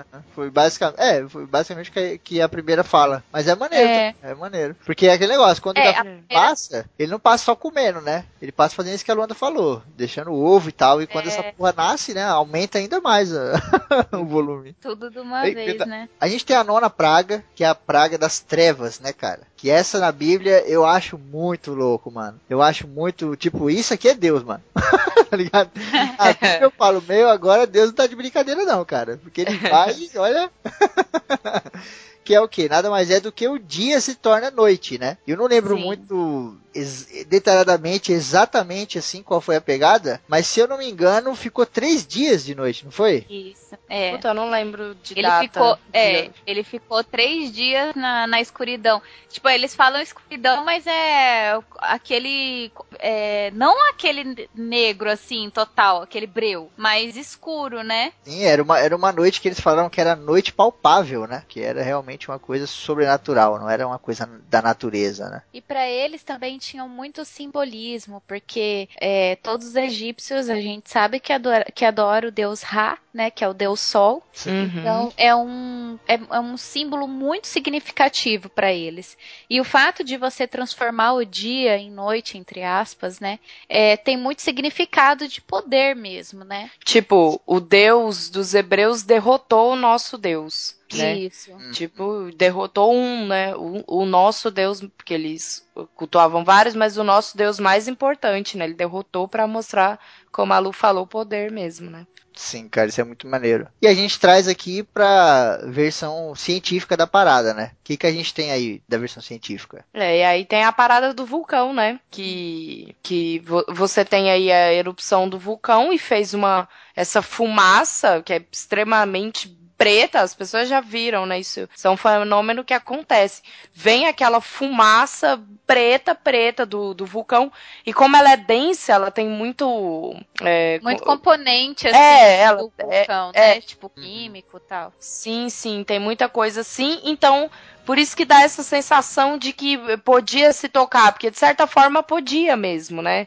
Aquela fumaça preta, assim, se você colocar alguma coisa nela lá, vai ficar preto também, vai ficar tudo, vai grudar Ela é em espessa, você, ela né? demora pra se dissipar, né? Sim, sim. É, Por isso que gente- dura esse tempo, né? Ela cobre e ela fica um tempo porque é, é- ela é pesada, ela tem muita, muito componente nela ali, né? Sim, Isso, mais, rece- mais recentemente, salvo engano, a gente teve aquele vulcão na Suécia. que o nome dele em é do tamanho do. É, o nome dele é uma criança de 5 anos batendo no teclado, assim. Eu tô ligado qual que é. Parou É, é todos um os gato, aeroportos, é. né? E, salvo engano, o, a nuvem desse vulcão na Suécia, que o nome é impronunciável, ah, cobriu um terço da Europa por três dias. Três, quatro dias, alguma coisa assim. Sim. Claro, não foi, não, não- não foi essa mega escuridão, espesso, oh meu Deus, fim do mundo. Mas assim, porra, você tem um vulcão em um país que cobriu, que a nuvem desse vulcão cobriu um terço da Europa, é coisa pra caramba. Sim, Tem- sim. Sabe de quem que eu tinha muita dó quando aconteceu isso aí, cara? Dos jornalistas. Porque todos eles tiveram que aprender a falar o nome do vulcão. E era um nome tipo Nagatinsingatenak. Bagulho. todos eles falavam, cada um falava de um jeito, falava de um jeito. Olha, tem um caso aqui muito interessante aqui, que aconteceu na África, de uma nuvem de gafanhoto que demorou dois dias para passar pela cidade. Como a gente tá vindo do, de uma praga de gafanhotos também, né? A porra da Uhum. nuvem de gafanhoto, ela é monstruosa, né, cara? E aqui a gente tá falando de proporções épicas, né? Ela pode ter tapado o sol, pode ter dado uma diminuída ali na luminosidade. Tem também a, a- uma questão de uma tempestade de areia muito comum no deserto chamada Kamsin, que é tipo aquela que a gente vê no filme do Mad Max. Aham. Pode Que é- crer. É, Que aquela porra acontece mesmo e é gigantesco o bagulho. E às vezes ela tem tipo quilômetros e quilômetros assim e demora um tempo fudido pra passar. E tem muitos historiadores também que acreditam que pode ter ocorrido um eclipse solar. Aí a pessoa fala, putz, mas como que ocorreu um eclipse solar que durou três dias? Ah, só que aqui a gente está analisando agora do Ah, lado aí é Deus, aí é. é, é. Aqui agora a gente está analisando do lado científico. Do lado científico, a Bíblia não é dona da verdade. Então pode ter acontecido o eclipse, ponto e acabou. E menos É, dias. escreveram é. três Uhum. porque quiseram escrever. Na, ver- na versão religiosa, realmente, foi os três dias, foi o poder de Deus ali, aquela coisa comensurável, né, cara? Que ninguém na pode. científica, né? Na Tem científica, todas não. essas. E não, e outra, assim, eu não, não, não manjo da, dos Paranauê da astrofísica, assim. Mas foram três dias de trevas no Egito. De repente, em outro lugar, foi, né? Foi aquele 15 Tá vendo? minutos de sombra Mas aí você tá falando de que versão? da, do eclipse e tal. Ah. De repente, assim, pá, foram três dias de eclipse no Egito. Não, é novo, impossível ter três dias de eclipse. Eu, eu realmente não sei. Não dá. É impossível. Na versão científica não tem como. É impossível. Só se você parar a Terra, parar a Lua, e aí a gente fica. Não, parado. eu, eu sou que nem a Grok. Eu, não, eu sou que nem a Grok, eu sou do, do, do Team Vulcão.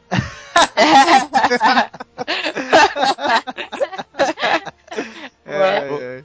Maldito vulcão. Lembrando que o Vulcão. vulcão Santorini foi uma erupção que aconteceu na, naquela antiguidade, acho que é uma das maiores erupções da antiguidade da história do, do homem aí, né? Só que ele é um- uma explosão aí, uma erupção completamente cheia de mistérios e de incertezas, né? Então tem muita gente que põe qualquer teoria assim que aconteceu na Bíblia ou em algumas partes históricas do mundo, fala que foi o Santorini, tá ligado? É, tipo, É, é desde o Gênesis até o Novo Testamento. Não, é o vulcão lá que. Apocalipse, é o Santorini. É o Santorini, né? Tinha o dragão do céu no Apocalipse. Não, aquilo lá era a fumaça do Santorini que subiu, parecia um dragão.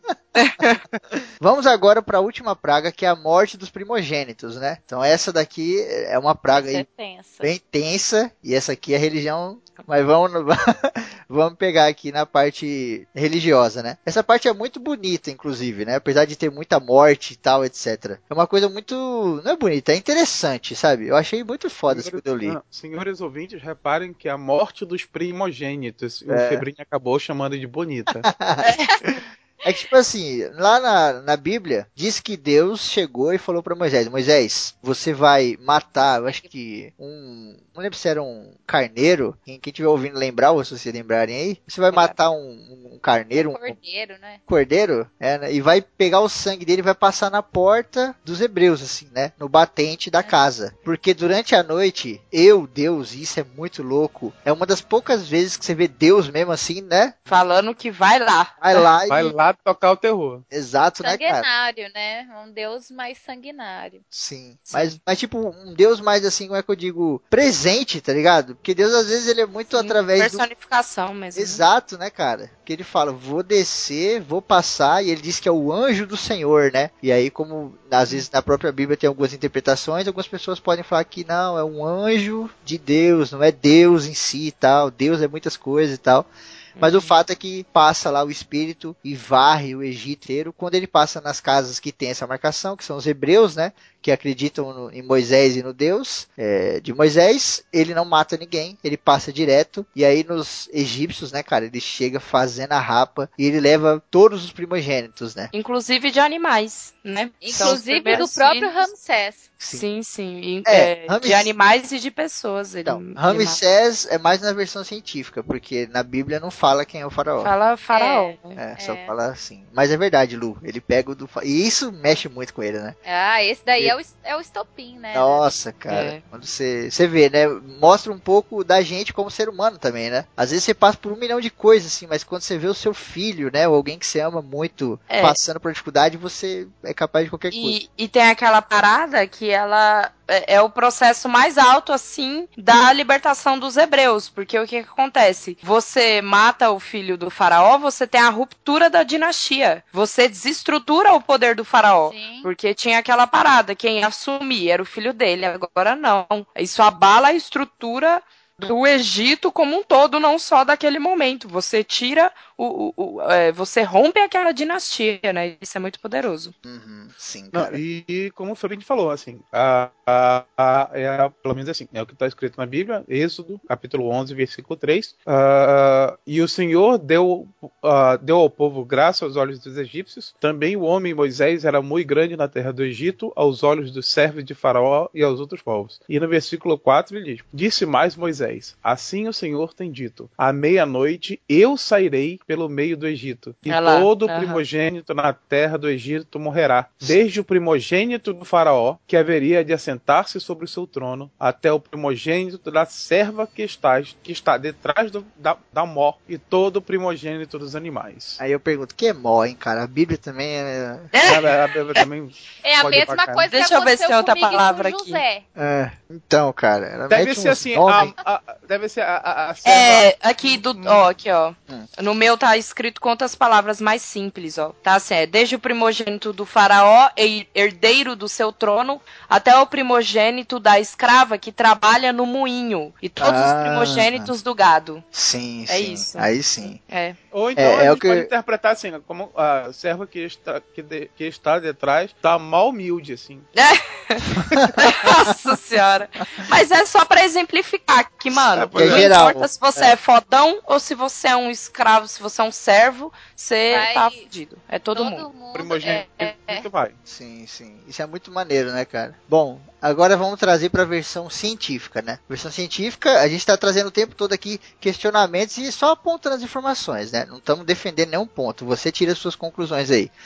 A versão científica aqui traz algumas mortes curiosas, né? Uma delas é que, de, segundo a tradição ali da época e tal, e estudos da história do mundo, os filhos mais velhos sempre comiam antes dos irmãos. Ou seja, os primogênitos, que são aqueles que nasceram primeiro, são os mais velhos, comem antes como tava tendo todo esse problema de contaminação, de higiene, essa loucura. Carne podre. É, tudo cagado. Os primogênitos que comeram primeiro a parada passaram mal e acabaram ficando doentes antes que os seus irmãos comessem. Uhum. Então essa teoria traz isso, traz de que como eles comeram primeiro, ficaram tudo doente, aquela coisa. Pelo lado científico, nem todos morreram, obviamente, mas houve sim uma grande morte devido a essa contaminação alimentar, né, cara? E Uhum. Sabe que contaminação alimentar até hoje é meio bizarro, né? Sim, é foda, é um bagulho foda. Aham. E a do vulcão? A do vulcão.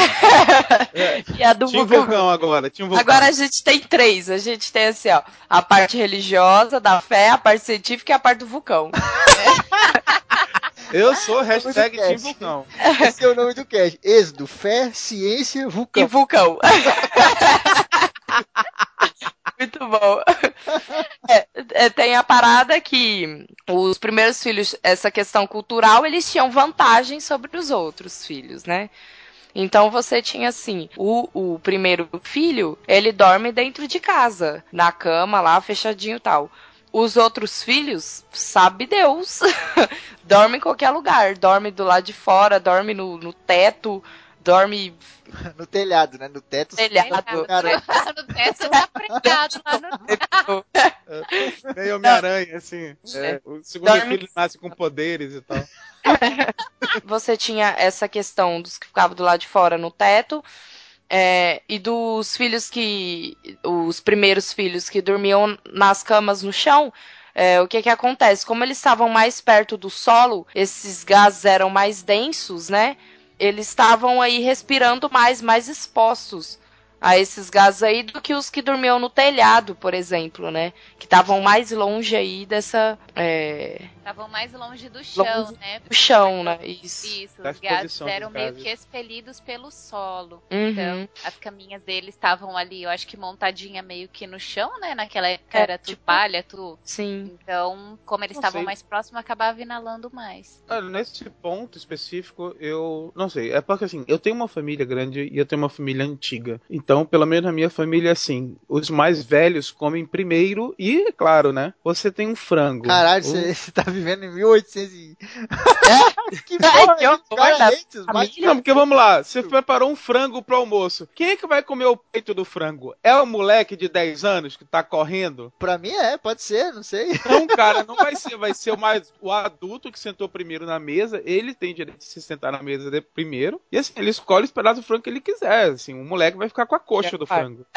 Sei lá. Mas- Aí, sei lá, você imagina assim, né? Simplifica isso pra 3.500 anos atrás. Aí você tem, ah, os mais velhos sentam na mesa primeiro, portanto eles comem mais carne primeiro. E a carne tava contaminada fora. Sim. e Essa aí eles teoria, acabam passando mal. É, essa teoria, que tá comendo só o arroz? sim. Essa teoria científica ela é muito louca também, porque tipo, cara, é muito rolê, tá ligado? É muito rolê pro, pra chegar ali do, do Santorini até o Egito, esse gás a nível do, do- da terra, a nível do mar, tá ligado? O bagulho tem que vir descendo, mano, passa pela ilha de Creta, passa pela porra do mar todinho ali, passando pelo mar Mediterrâneo, até chegar no Egito.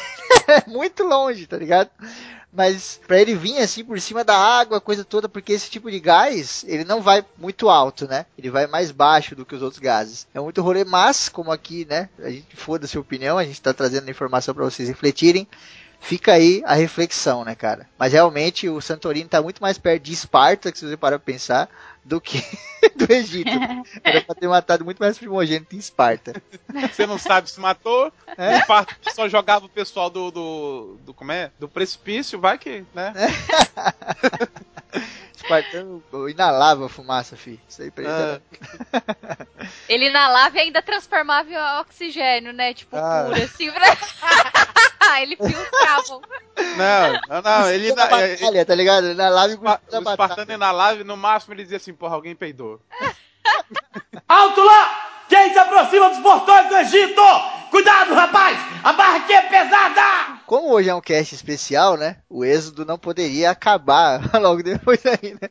Com pouco tempo assim. Nós temos ainda uma longa jornada pelo deserto. Acontece que depois das pragas, o faraó, né, dá aquela amolecida ali. Deus, né, vai lá e dá uma, uma amolecida no coração dele e ele libera os hebreus, né. É, na Bíblia diz que foram 600 mil homens. É, essa contagem de homens é diferente das contagens gregas, do Heródoto e tal. Ah, ah, aqui quando ele diz homem, ele quer dizer masculino, né, o macho ali do, do que é a fêmea. É o bicho homem. Então ele, nossa, me, me alonguei igual um maluco, não precisava falar.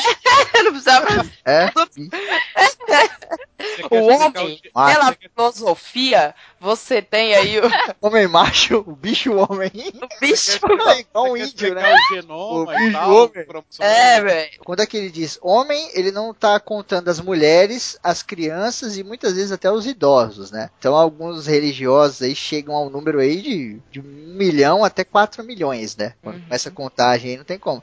Se você parar pra pensar, ó, 600 mil homens. Naquela época, as famílias eram muito diferentes da família de hoje em dia, né? O cara tinha 20 filhos, né? O cara tinha Sim. 15 filhos, né? Então é muita gente, né, cara? Mas a ciência trata de 30 a 40 mil hebreus ali nessa marcha, né? Acontece que eles saem do Egito, né? Existe aquela passagem, né? E aí diz que Deus fez os egípcios ficarem bem, bem é, os israelitas ficarem bem quistos, né? Aos olhos dos egípcios. E aí diz aqui, fizeram tudo pois, hã? Porra, depois de tudo isso. É, mas é porque Deus fez isso, porque se parar pra pensar, eles iam ficar mais puta ainda, os egípcios, né? Você, É. mano, quanto mais você prejudica ele, mais ele tem raiva de você, não amor. É. Mas Deus fez isso com eles, né? E, e é dito em Êxodo 2,35: Fizeram, pois, os filhos de Israel conforme a palavra de Moisés, e pediram aos egípcios joias de prata e joias de ouro, e também roupas. O Senhor deu ao povo graça aos olhos dos egípcios, e estes lhes davam o que pediam e despojaram aos egípcios. Isso quer dizer o quê? Quer dizer que Deus foi lá e fez os egípcios olharem para eles com carinho e falar: ó, vai lá, toma aqui as paradas que vocês estão pedindo, e etc. Na versão religiosa. A versão científica, aqui, histórica que a gente está trazendo também, traz uma história um pouco diferente, né? Um pouco mais sangrenta. É, porque pensa você bem, né? Você é, pensar, porque na versão científica religiosa não tem Deus falando pra, ei, eles são legais de coisa. Aham. Então, qual que é a lógica? Eles saquearam todos os, os egípcios pra pegar provisões aí pra viagem, né? Porque faz muito sentido. Basicamente é o seguinte: imagine se você com um egípcio nessa época. Você está lá com a sua família de noite e alguém bate na sua porta. E quando você abre a porta, existem mais ou menos 100 israelitas na sua porta. E armados, porque na própria Bíblia É. eles estavam armados. E eles dizem Sim. assim: tio, você não pode dar uma ajuda pra gente e tal. Ó, qualquer coisa aí de ouro, prata, um- uma roupa que se eu tiver pra dar. Você vai negar? É. Mais ou menos Desculpa, isso. Né? eu não negaria. Mano, entra aí e tal, ó, tem um café ali, a televisão fica ali na sala. É, pois é, é, é o poder, é, entre aspas, aí, de Deus de ficar bem quisto pelos olhos dos egípcios.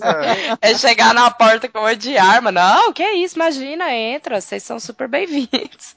Nossa, não. É tipo essas meninas da escola, né, que vem pedir me- eh, prenda, e aí faz mó carinha de, de gatinho do Shrek. Por É. favor, me dá uma prenda pra escola, festa junina, não sei o que. Você fala, cara, não vai chorar, velho, vou dar aqui um, uma roupa aqui. Foda. né? Tem uma parte também aqui na parte histórica que foi uma tradução, né, do hebraico, que é a palavra nitziel, que nessa parte é, é comentado, e que o nego traduziu aí como presente, e que na verdade significa saque, né? Tem Hum. todo um estudo É, em cima disso. Sim. Essa pequena diferença. É, e, sem, e sem contar que aqui na parte histórica, lógico, aqui não tem Deus, tá? Pra galera que tá ouvindo. A gente tá falando de quem? De Moisés, né, cara? Moisés malandro pra caramba. O que acontece? Ali nas extremidades, né, onde eles estavam passando, que provavelmente ocorreu esse tipo de saque, né? é, Alguns dizem que até ocorreu uma, uma revolta, né? Uma batalha mesmo de Batalha. né, matar outro e tal. Mas o que acontece é que tinha muitos depósitos de provisão, mano. Tinha muito depósito de provisão de comida, tá ligado? E, pô, quando você tá saindo pra uma marcha no deserto, eu acho que é um pouco inteligente você levar comida. Não, sem contar que é o Tá seguinte, pô, não são, ah, vamos juntar 50 pessoas, três times de futebol. Eram pelo menos 35 mil soldados. Nego, assim, que tava, se- é, era um povo que batalhava. De novo, é aquele povo que tava saindo oprimido e por, por ser oprimido, estava saindo de um local para ir para o outro. Ou seja, o nego sabia que ele ele não estava saindo assim, ah, vou me divertir, vou para a Disney. Sim, É. e, e, pô, eles estavam rumando pra Canaã. Aham. Moisés, ele não sabia o quanto tempo ficava Canaã, só que Deus já tinha falado pra ele que seria uma jornada longa. Sim. Então prepara-te, pois a jornada é longa. Então aí, Quando você irmão, tem, você tem tem mais que... ou menos 35 mil pessoas e você passa por um pasto, você meio que pega os bois. É.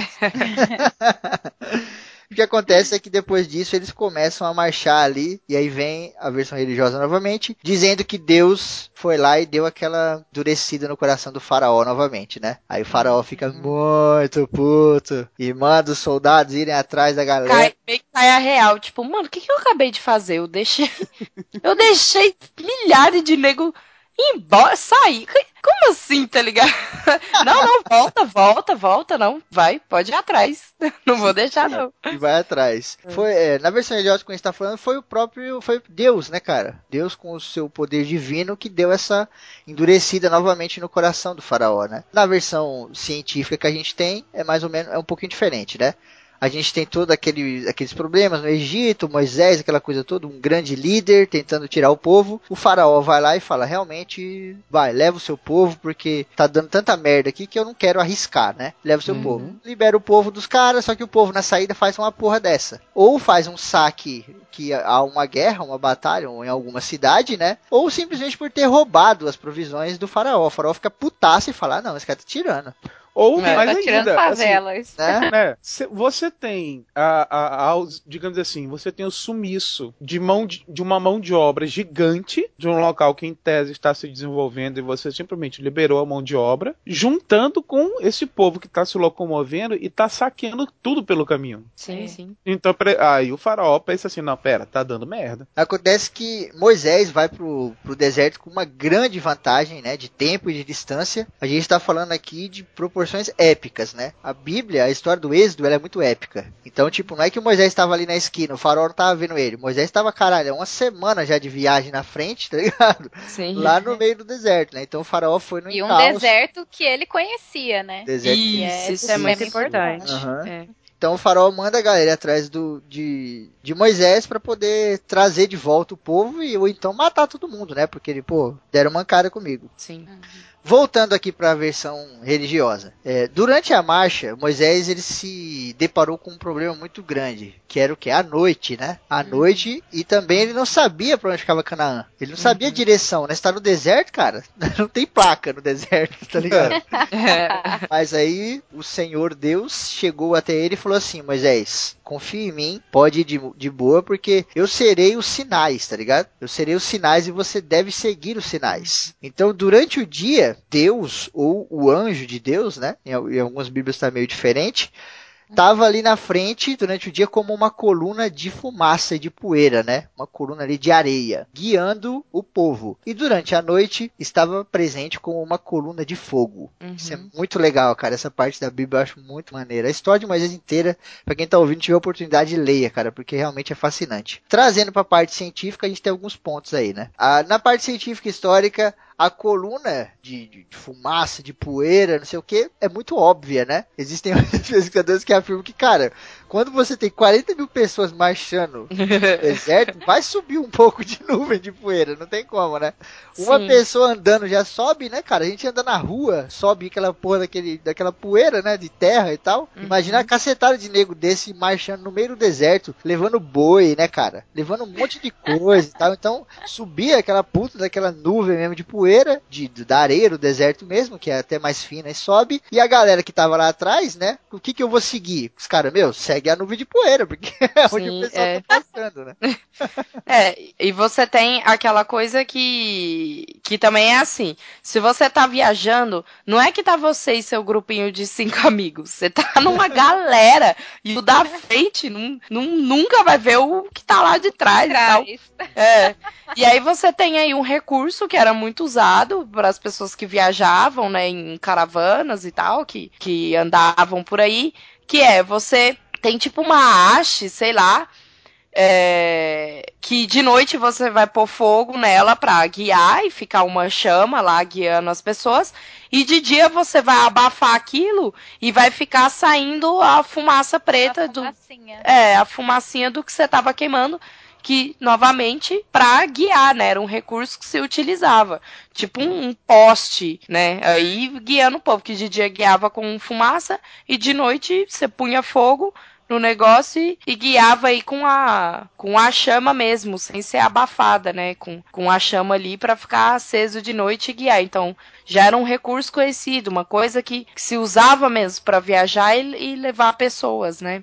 Sim, sim. Até os, alguns historiadores dizem que o Alexandre o Grande usou essa tática, né? Uhum. Ele estava no, no, deserto lá, porque realmente é muito inteligente, né? E Moisés usa isso também mais pra frente, né? A gente chega aqui uhum. naquela parte da coluna de fogo que acaba, né, a, a, as margens do Mar Vermelho, que dá uma segurada no exército, né? No exército do faraó. O que acontece Na verdade, ele meio que dá uma confundida, né? No exército do faraó. E também ao mesmo tempo que ele faz é, aquele efeito, assim, de quando você tá muito no escuro e você vê um, um, uma coluna, né, de fogo, um, uma coisa que tem muita luz, né? Emite muita luz, uhum. você meio que fica cego depois por algum tempo, né? É só pegar você, você mexer no...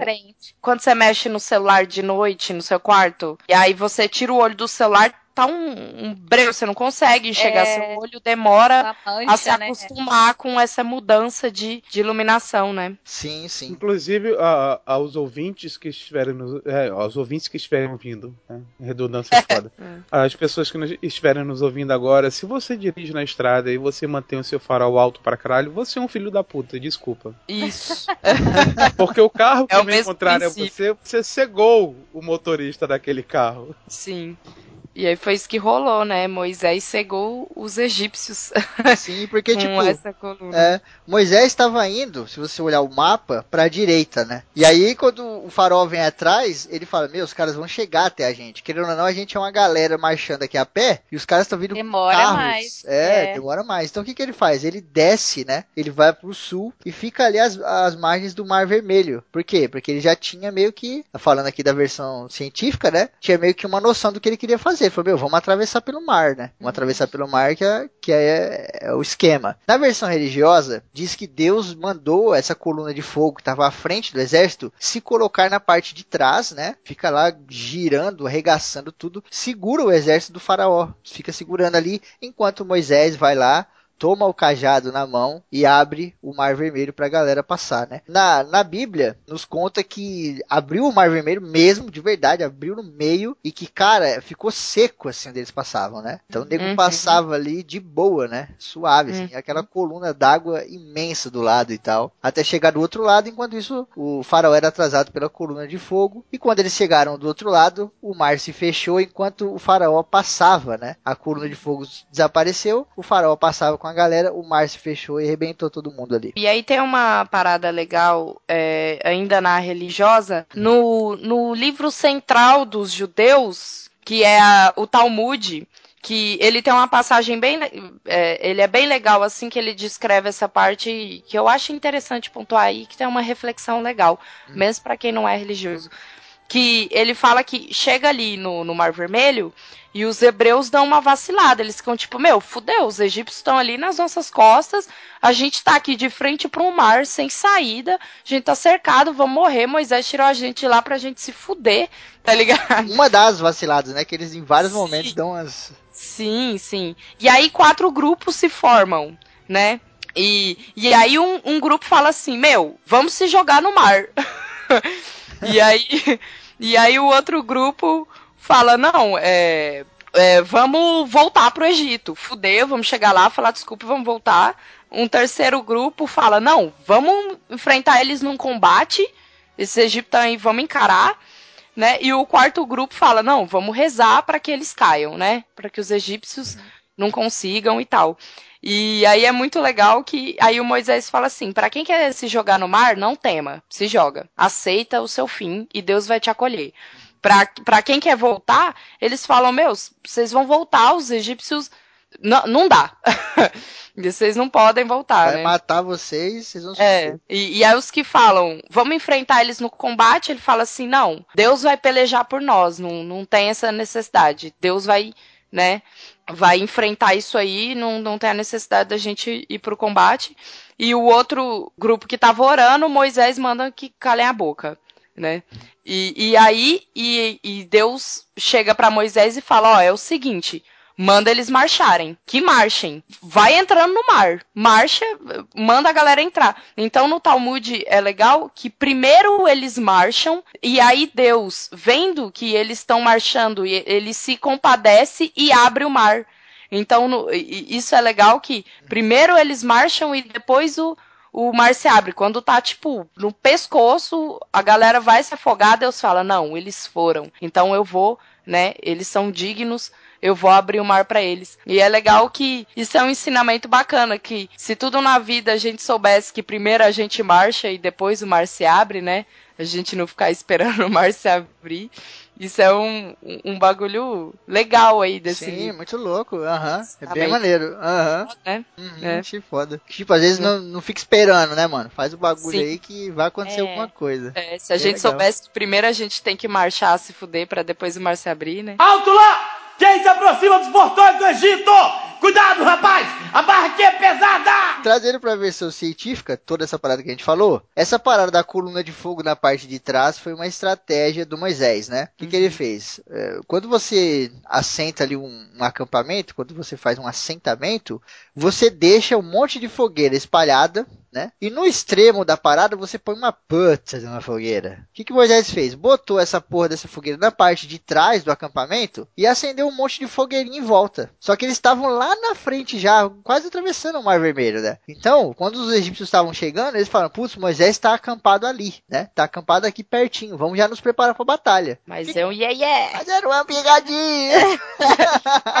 Caiu da, da arapuca do Moisés. Saiu do tribo do Moisés. É. Na verdade, não era acampamento nenhum, né? Cientificamente, historicamente falando. É, era simplesmente uma estratégia do Moisés para enganar a galera que eles já estavam lá no mar, né? E aí vem a parte do mar também. A parte do mar da parte científica é muito controversa e tem muitas teorias, né? Não tem uma parte muito certa, mas hoje a gente veio trazer só informações para vocês refletirem aí. Diz que em uma das teorias, ali naquela parte, o mar abre, né? Mesmo, porque ele baixa, ele baixa tanto que fica uma, uma passagem que É fica- uma fina camada de água. tipo Exato, isso. é de, de um metro para baixo de água, né? Então a galera tem como passar, né? Então tem essa- teoria, né? O que também traz pra gente é uma teoria do vento, né? Diz que em alguns lugares ali, dependendo do jeito que ventar, tem até alguns gráficos na internet, se eu lembrar, vai estar lá na página da CC, que mostra que dependendo do quanto ventar e da baixa do, do mar, né? Da baixa ali do, do Mar Vermelho, poderia também acontecer de aparecer esse espaço ali embaixo, tá ligado? Porque ia haver um recuo das águas, um recuo natural, né? Tanto da parte do vento quanto da parte da maré também. Fica aí para refletir. E aí algumas pessoas questionam, pô, mas como que o, povo de Moisés passou e a galera do faraó se ferrou? Aí tem a parte que diz que eles passaram enquanto estava baixo, né? Tava meio que aquele lodo, aquela parada, eles conseguiram passar ainda. Tá, vir- o mar meio que virou um pântano, né? Então Uhum. eles conseguiram passar ali e tal. O povo de Moisés não tinha carruagem, né? Era a galera na, na sola da bota, na palma da mão. Então eles conseguiram passar. A galera do faraó já tava com um monte de carro de guerra, né? E o carro de guerra, quando entra ali, atola pra cacete. E ao mesmo tempo que, pô, pra passar essa galera toda, 40 mil, demorou muito. Então quando o faraó chegou pra passar, já tava o mar subindo de novo, além dessas carroças atolando, e do outro lado Moisés novamente pensando, eu sou muito sortudo. É. Eu sou muito assim, sortudo. a- Bem na hora que o eu passei, é. o mar subiu. Não, é, não, é porque tem isso. O, o, o Mar Vermelho, até hoje, ele faz esse movimento. Ele vai de um lado pro outro, acompanhando as marés. Só que assim, não é tipo maré do mar que a gente. O que a gente fala maré do mar, que na verdade são os oceanos. Ele tem uma maré meio lodosa, assim. Então ele desloca de um pedaço pro outro.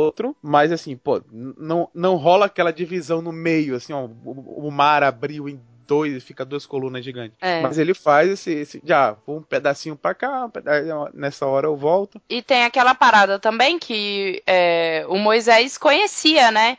Então pode ser ali na, na- você pensando na, na parte científica histórica de- dele falar assim, não, eu já Agora, sei uma tem hora, né? época que isso acontece, Isso. então vamos pra lá, os caras não conhecem aqui como E eu é- conheço Eu e sei, confia. é, em algum lugar eu li, não sei se eu vi, não, não lembro direito. Mas diz que esse período é durante a noite. E quando vai amanhecendo, essa, o, mar, o, tipo, o mar vai se enchendo de novo. Então ele tratou para que ele fizesse essa passagem durante a noite. Ele Uhum. não poderia se demorar também. Entendeu? Por E isso ele que ele meio que desviou pra baixo, isso. Ele desviou, né, mais ao sul, fez ali os cambalachos dele da fogueirinha, falou, ó, vamos atrasar esse pessoal. Porque enquanto a gente tem que passar tudo à noite, porque na hora que amanhecer, esse daqui vai encher. Uhum. Vai encher e também a fogueira vai pro, pro caralho, né? E nego É. já tava É. percebendo É. que. Nego começou a falar: essa fogueira tá estranha. A fogueira é. E, tipo, o fato deles terem sido. Porque eles chegaram ali na fogueira, o fato de você estar no escuro, olhar pra fogueira, aquilo te segue. Então, ele fez tudo aquilo como maneira de atrasar o pessoal das tropas para que ele pudesse fazer essa passagem e o pessoal, na hora que chegasse, já não tivesse jeito, Uhum. né? Sim, sim. O Deus mesmo falou pra Moisés, né? Vai ser uma jornada longa, né? Não vai ser um. Você não vai chegar em uma semana, né? Tanto que o povo de Israel aí fica 40 anos no deserto, né? Andando ali e tal, porque realmente. Gerações, né? Sim, sim. Acontece Mano que três meses. É, aham, é mesmo, mas é coisa pra caramba. Acontece que três meses depois que eles passaram pelo Mar Vermelho, eles foram atacados, né? Pelos Amalequitas. E, cara, eu acho essa parte genial. Eu acho essa parte genial tanto na Bíblia quanto na versão científica. Eu tava até falando pra Grok antes de gravar, né, Grok? É muito bonito, muito bem escrito, assim, que você lê, você fica, mano, isso é genial. O que acontece é o seguinte. Quando eles foram para a batalha, Moisés teve que subir no morro, né? Subiu lá, Deus falou para ele: Moisés, suba ali no morro e tal. E quando você levantar os braços, o, o povo de Israel vai, vai vencer. Os israelitas vão vencer a batalha. Quando você baixar os braços, a galera vai começar a perder. Só que os braços de Moisés não estavam pesando a mesma coisa normal, né? O que, que Uhum. tinha no braço dele? Tinha o peso da batalha, o peso da responsabilidade, tá ligado? Então estava pesando muito o braço dele. Ele não conseguia levantar. Uhum. Ele até levou dois, dois amigos, eu não lembro o nome das pessoas. Ele levou dois amigos pra ajudar, né? Dois negros foi lá e ficou ajudando Uhum. a levantar o braço porque realmente estava muito pesado. Acho muito louco isso, né? E cada vez que ele abaixava, os israelitas começavam a perder, ele dava uma descansada, depois ele levantava de novo. Isso é muito maneiro. A versão científica também traz uma parada muito legal, que é o seguinte: o Moisés era um cara muito inteligente, né? Como a gente tá falando aqui e tal. Então o que ele fez? Ele dividiu o exército dele em dois, dois flancos, né?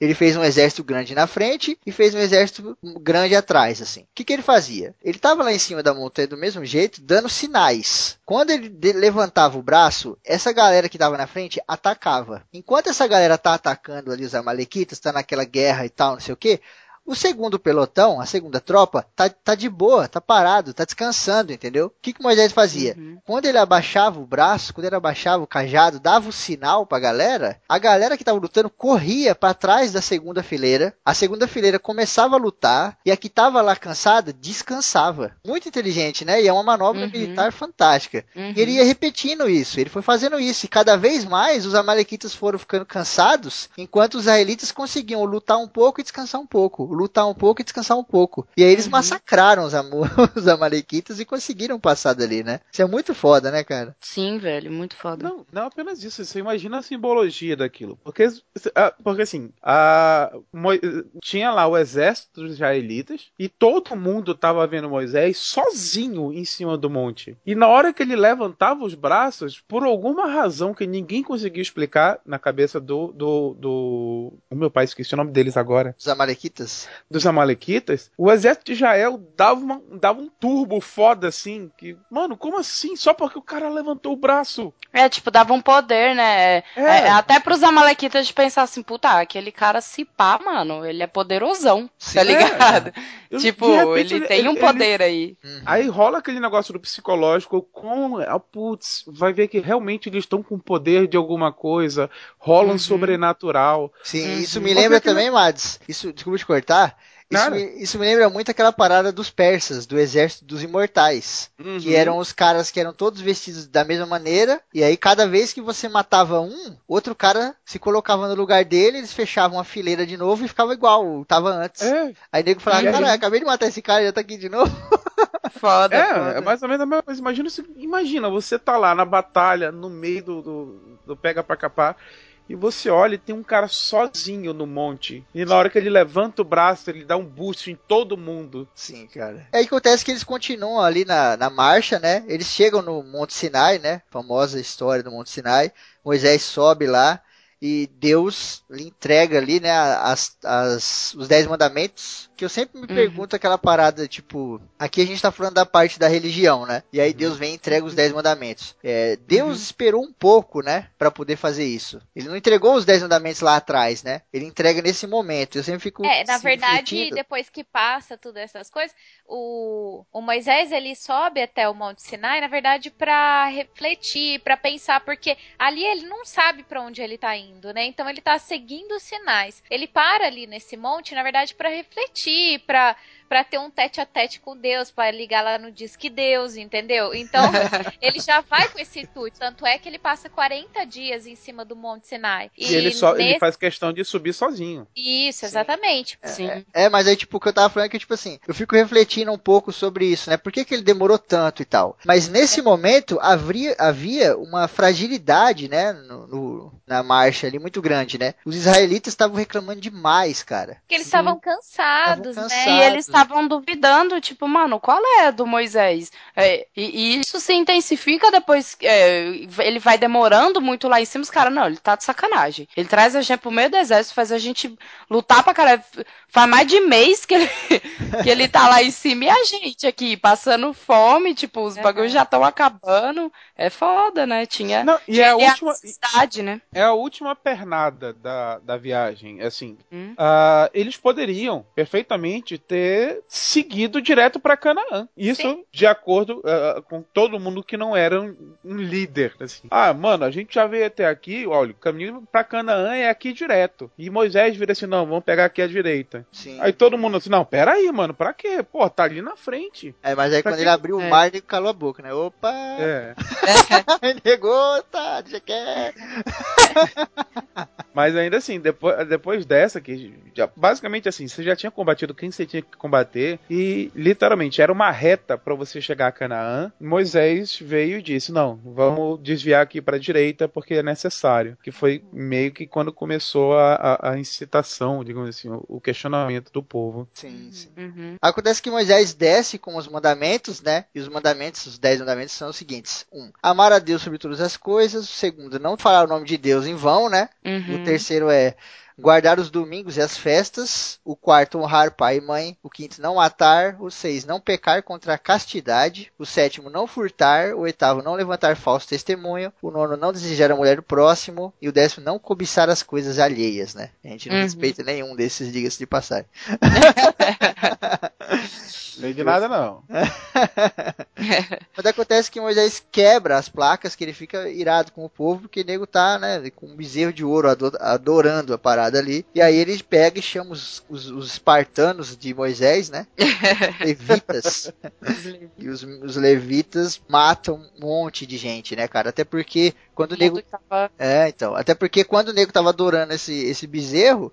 Moisés chegou e falou, parem com isso e tal. E tipo, eles não falaram assim, ah, tá bom. né? Tinha muita É. gente que falou, para nada, eu tô de boa aqui, né? É, é porque eles já estavam. é, Moisés sumiu, ficou lá em cima da montanha e os caras, não. Vamos fazer alguma coisa aqui. Começaram a se Aham. movimentar nessa, nessa adoração aí. E quando o cara chega, não, para, ele fala, ah, tá, agora você aparece. É, e aí então. a gente tá errado. É. cara. Pô, mas assim, em, em defesa de Moisés, é o pessoal muito pilha errada, né? É. Porque, pô, o cara foi lá, ele apareceu. Mano, você tá Cara, quase 40, 40, dias. Você sabe o que é 40 dias? Sim, mas a pessoa acabou de, acabou de passar 40 Aí o anos. que agrava ainda mais. Você já tá 40 Pois é. anos na merda. O cara fica sumido 40 dias e você fala, esse cara tá de sacanagem. Aí, você vo- aí o cara volta com duas placas que ele diz que foi Deus que falou pra ele. Aí a pessoa disse: Não, quero saber não. Ah, mano, agora você vai querer Mas saber ele nem falou, ninguém nem sabia. Na hora ele chegou, quebrou o putaço já e seguiu adiante, né, cara? Mas bom, É. vamos, vamos continuar na história. A galera vai e vão pra um lugar chamado Kadesh Barnea, né? Que fica a 20 quilômetros de Canaã. Canaã, terra prometida, e eles já estavam chegando lá em Canaã. E Canaã era uma cidade foda pra caralho, né? Tinha muralha, tinha exército, era uma cidade consolidada. Não era um pedaço de terra bonito, verdinho no meio do deserto, né? Não era um oásis, era uma cidade estruturada. Então Moisés não tinha como chegar e entrar com a galera lá, ô, dá licença, 600 mil aqui. Tinha como, né, cara? A cidade já estava bem estabelecida. Enfraquecida, né? Então ele teve que conquistar a cidade, né? Então para isso Moisés foi para o Rio Jordão, que ficava ali numa área que era mais propensa, tal. Lá eles encontram os amonitas, há uma batalha, né? Até na Bíblia diz que os amonitas habitavam uma região onde havia gigantes, né? Homens muito altos, muito fortes e muito brancos. Isso é bem maneiro. Você fica pensando, né? Caraca, quem será, né? Você fica tentando É. relacionar com, com outros povos, assim. Uhum. É bem legal. E lá ele encontra também, ah, no caminho, né? Moisés acaba encontrando os midianitas. Você lembra do midianita que a gente falou lá no começo? Que foi Uhum. quando Moisés fugiu e estava lá no poço, né? Salvou as moças e tal. E, e aí adotaram, entre aspas, acolheram ele lá no Midian, agora ele encontra com os midianitas, né? Isso traz uma questão muito interessante que tipo assim, Moisés estava amando de Deus, né? Ele não estava amando de Moisés. e aqui ele chega nos midianitas e ele fala: "Meu, eu preciso passar pelas terras de vocês". E eles falaram: "Cara, isso não vai acontecer". E ele fala assim: "Então, eu sinto muito, mas a gente vai, como diz a, a Bíblia, né, pelear. Nós vamos aqui, então a guerra, né, cara?". E aí eles metem o cacete lá nos nos midianitas.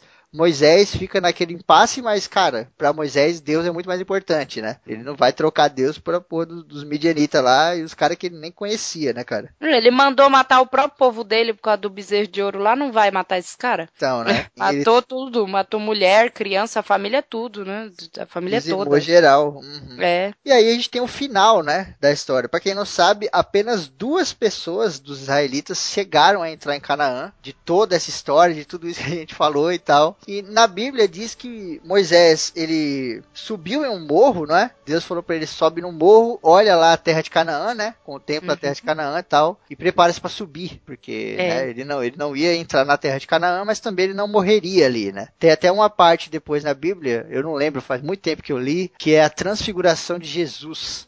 Que ele sobe uma colina, né? E ele se transfigura, vira uma imagem de luz, assim e tal. É bem bonito. E nessa hora aparece Moisés do lado dele e algum outro profeta que eu não lembro qual era. E Moisés aparece lá meio que intacto, assim, de boa, né? Então, na Sim. Bíblia você fica com essa impressão, tipo, mano, Moisés ele não morreu, né? Ele ascendeu. né? Acendeu. Sim. Isso. É. Mas, na visão científica, Moisés foi traído, né? Foi traído por um dos seus homens, porque já tava essa rebelião foda. Nego tava nesse monte de batalha, nego morrendo, aquela coisa toda. Tinha gente que tava ficando meio doida, querendo ou Sim. não, né? Teve uma Mas batalha. se revoltaram contra Moisés porque pensa, né? Ô, o cara falou que ia levar a gente lá e agora meus próximos estão morrendo e culpa desse cara, né? Teve uma batalha, não vou lembrar qual, provavelmente alguém que tá ouvindo aí que é religioso entende mais vai lembrar. Foi entre essas batalhas dos Amonitas, dos Medianitas, que uma galera do exército tem que ficar sete dias afastado do acampamento pra se purificar, né? Pra- Ah, é quando Ah, é verdade. ele manda. é, são, são os levitas. Matar- é, quando ele eu acho- manda matar toda a família, as mulheres lá, Mulheres. todo mundo que tava adorando aquele ídolo falso, né? Os caras vão lá, matam. E aí eles falam assim, ó, vocês mataram, vocês pecaram, tá errado, foi em nome de Deus, mas tá errado, agora vocês têm que se isolar Pra pra se purificar. dessa matança aí, Sim, né? e na visão científica é mais uma coisa de, primeiro, todo mundo ficou com medo deles, né? Todo mundo ficou olhando e falou, pô, os caras do nosso exército matou os meus amigos, meus primos, meus irmãos, né? Então Uhum. eu vou ter medo desses caras, né? E outra porque os próprios caras que mataram começaram a ficar meio pan- panqueca, né? Os caras ficam meio doidos, né, tipo, meu? putz, cara, que, É, que a então gente deu fez, uma né? afastada, né? Querendo ou não, cientificamente falando, né? É, o povo tava tudo desestruturado, né, cara? Tava todo mundo doido. E, E, você fica isolado, né? Não é saudável, você fica meio banana mesmo, né? É, e o próprio líder, que era o Moisés, estava meio enfraquecido, né, cara? A popularidade dele estava caindo ali, Sim. então a ciência e a história diz pra gente que ele acabou sendo assassinado aí por um dos seus, dos seus homens, né, ali do exército e tal. Isso, essa questão do- do- dos sete dias, salvo engano, ah, é questão justamente dos com relações medianitas. Porque assim, era um, era um povo que era muito próximo dos israelitas. Então não era assim, ah, só Moisés teve contato com eles. Não, não, tinha grande parte da população ali dos israelitas que conviviam com os medianitas. Então os- Uhum. tinham homens que tomavam por esposas as mulheres medianitas, tinham filhos medianitas. E o que acontece? Conforme, você- de novo, a gente não tá falando de um pessoal que foi lá passar duas semanas. Então, o pessoal realmente começou a. Quando você junta duas culturas, o que acontece? A cultura, as culturas começam a se misturar. Então tinha muito israelita que estava virando pro, pro, pro campo dos medianitas, que adoravam, digamos assim, um outro Deus. Uhum. E nós, temos, nós tivemos os levitas, que é a tropa de elite de Moisés, que recebeu é. a ordem assim: olha, mano, toca o terror em todo mundo e arrasa e mata homem, mulher e criança. Sim, os caras E essa foi a ordem dada. É. Uhum. E aí na Bíblia diz que nunca mais se levantou em Israel ou no povo de Israel profeta algum como Moisés, a quem o Senhor conhecera face a face, nem semelhante Foda. em todos os sinais e maravilhas que o Senhor enviou para fazer na terra do Egito a Faraó e a todos os seus servos em toda a sua terra. É muito foda, né, cara? O Moisés realmente foi um cara é. muito importante em ambas as visões que a gente trouxe aqui. Lembrando mais uma vez que é para trazer uma reflexão, né? Então você reflita aí sobre os dois pontos e tal. E se você quiser dar a sua opinião, fica à vontade nos comentários ou manda e-mail pra gente. Isso aí. Tamo junto.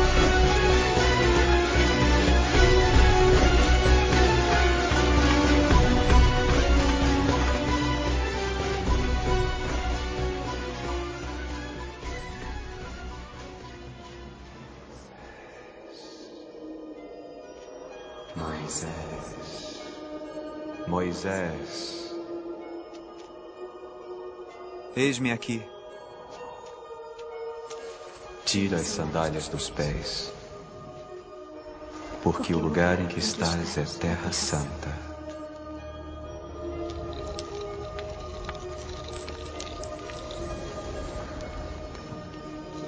Quem é você?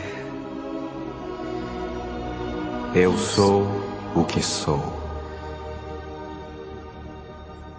Eu não entendo. Eu sou o Deus dos teus ancestrais, Abraão, Isaque e Jacó. Você é filho da minha mãe Joquebede. Você é nosso irmão. O, o que quer de mim? Certamente vi a opressão do meu povo que está no Egito e ouvi seu clamor. Por isso desci a fim de livrar o povo da escravidão e trazê-lo a uma terra boa. Terra que mana leite e mel. Vem agora. Quem irá a Faraó? Serás tu. Eu? Quem, quem sou para guiar esse povo? Não vão nem acreditar em mim, não vão nem me ouvir. Ensinarei o que deves dizer. Eu era inimigo deles. Eu era o príncipe do Egito, filho do homem que assassinou seus filhos. Não, escolheu o mensageiro errado. Como posso sequer falar com eles? Quem fez a boca do homem? Ou quem faz o mudo, ou o surdo, ou o que vê, ou o cego? Não sou eu o Senhor? Vai, pois, agora!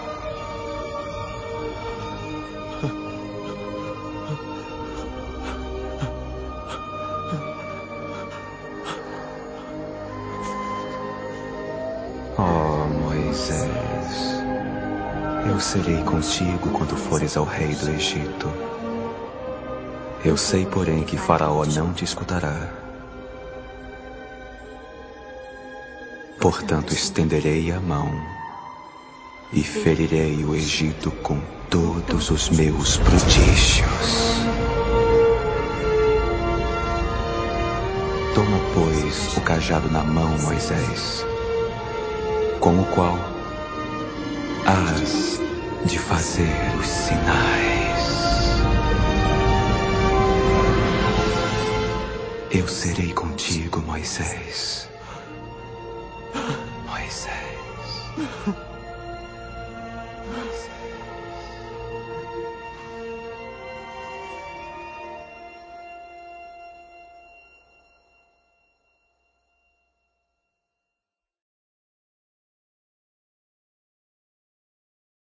A gente gravou uma hora e 35. É? Esse áudio agora tem 20 minutos. A gente gravou uma hora e 55. Não tá nem tão grande. É. Mano, tô... Vai ter mais uma meia hora aí, né? É, então, vai ficar de boa. É, Só meter o nome especial lá.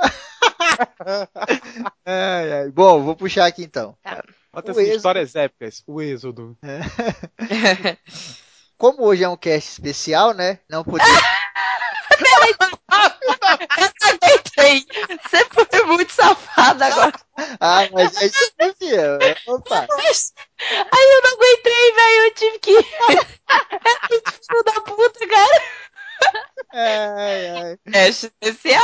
Esse é, esse é o Febrile. Esse é... Caraca, esse é o Febrini, não. Caralho, mano, mano. Não, agora foi o. Deixa eu pegar aqui, ó. Anotar mais 10 pontos. Nossa, mano. 10 pontos pra Grifinória. Cara, é safo, safo. Ai, meu Deus. Quando eu cresci, eu queria ser assim, bicho. puta merda. Queria ter sagacidade desse jogo de eu vou te contar, hein? Chorei, velho, de dar risada agora. Mano, se eu fosse assim, eu tinha tomado muito menos no cu na vida. Porra, então. Pra você que tá ouvindo, isso aqui não é no cast especial porra nenhuma. Aqui ficou muito grande. Colocamos o nome especial na capa e já era, tá tudo resolvido.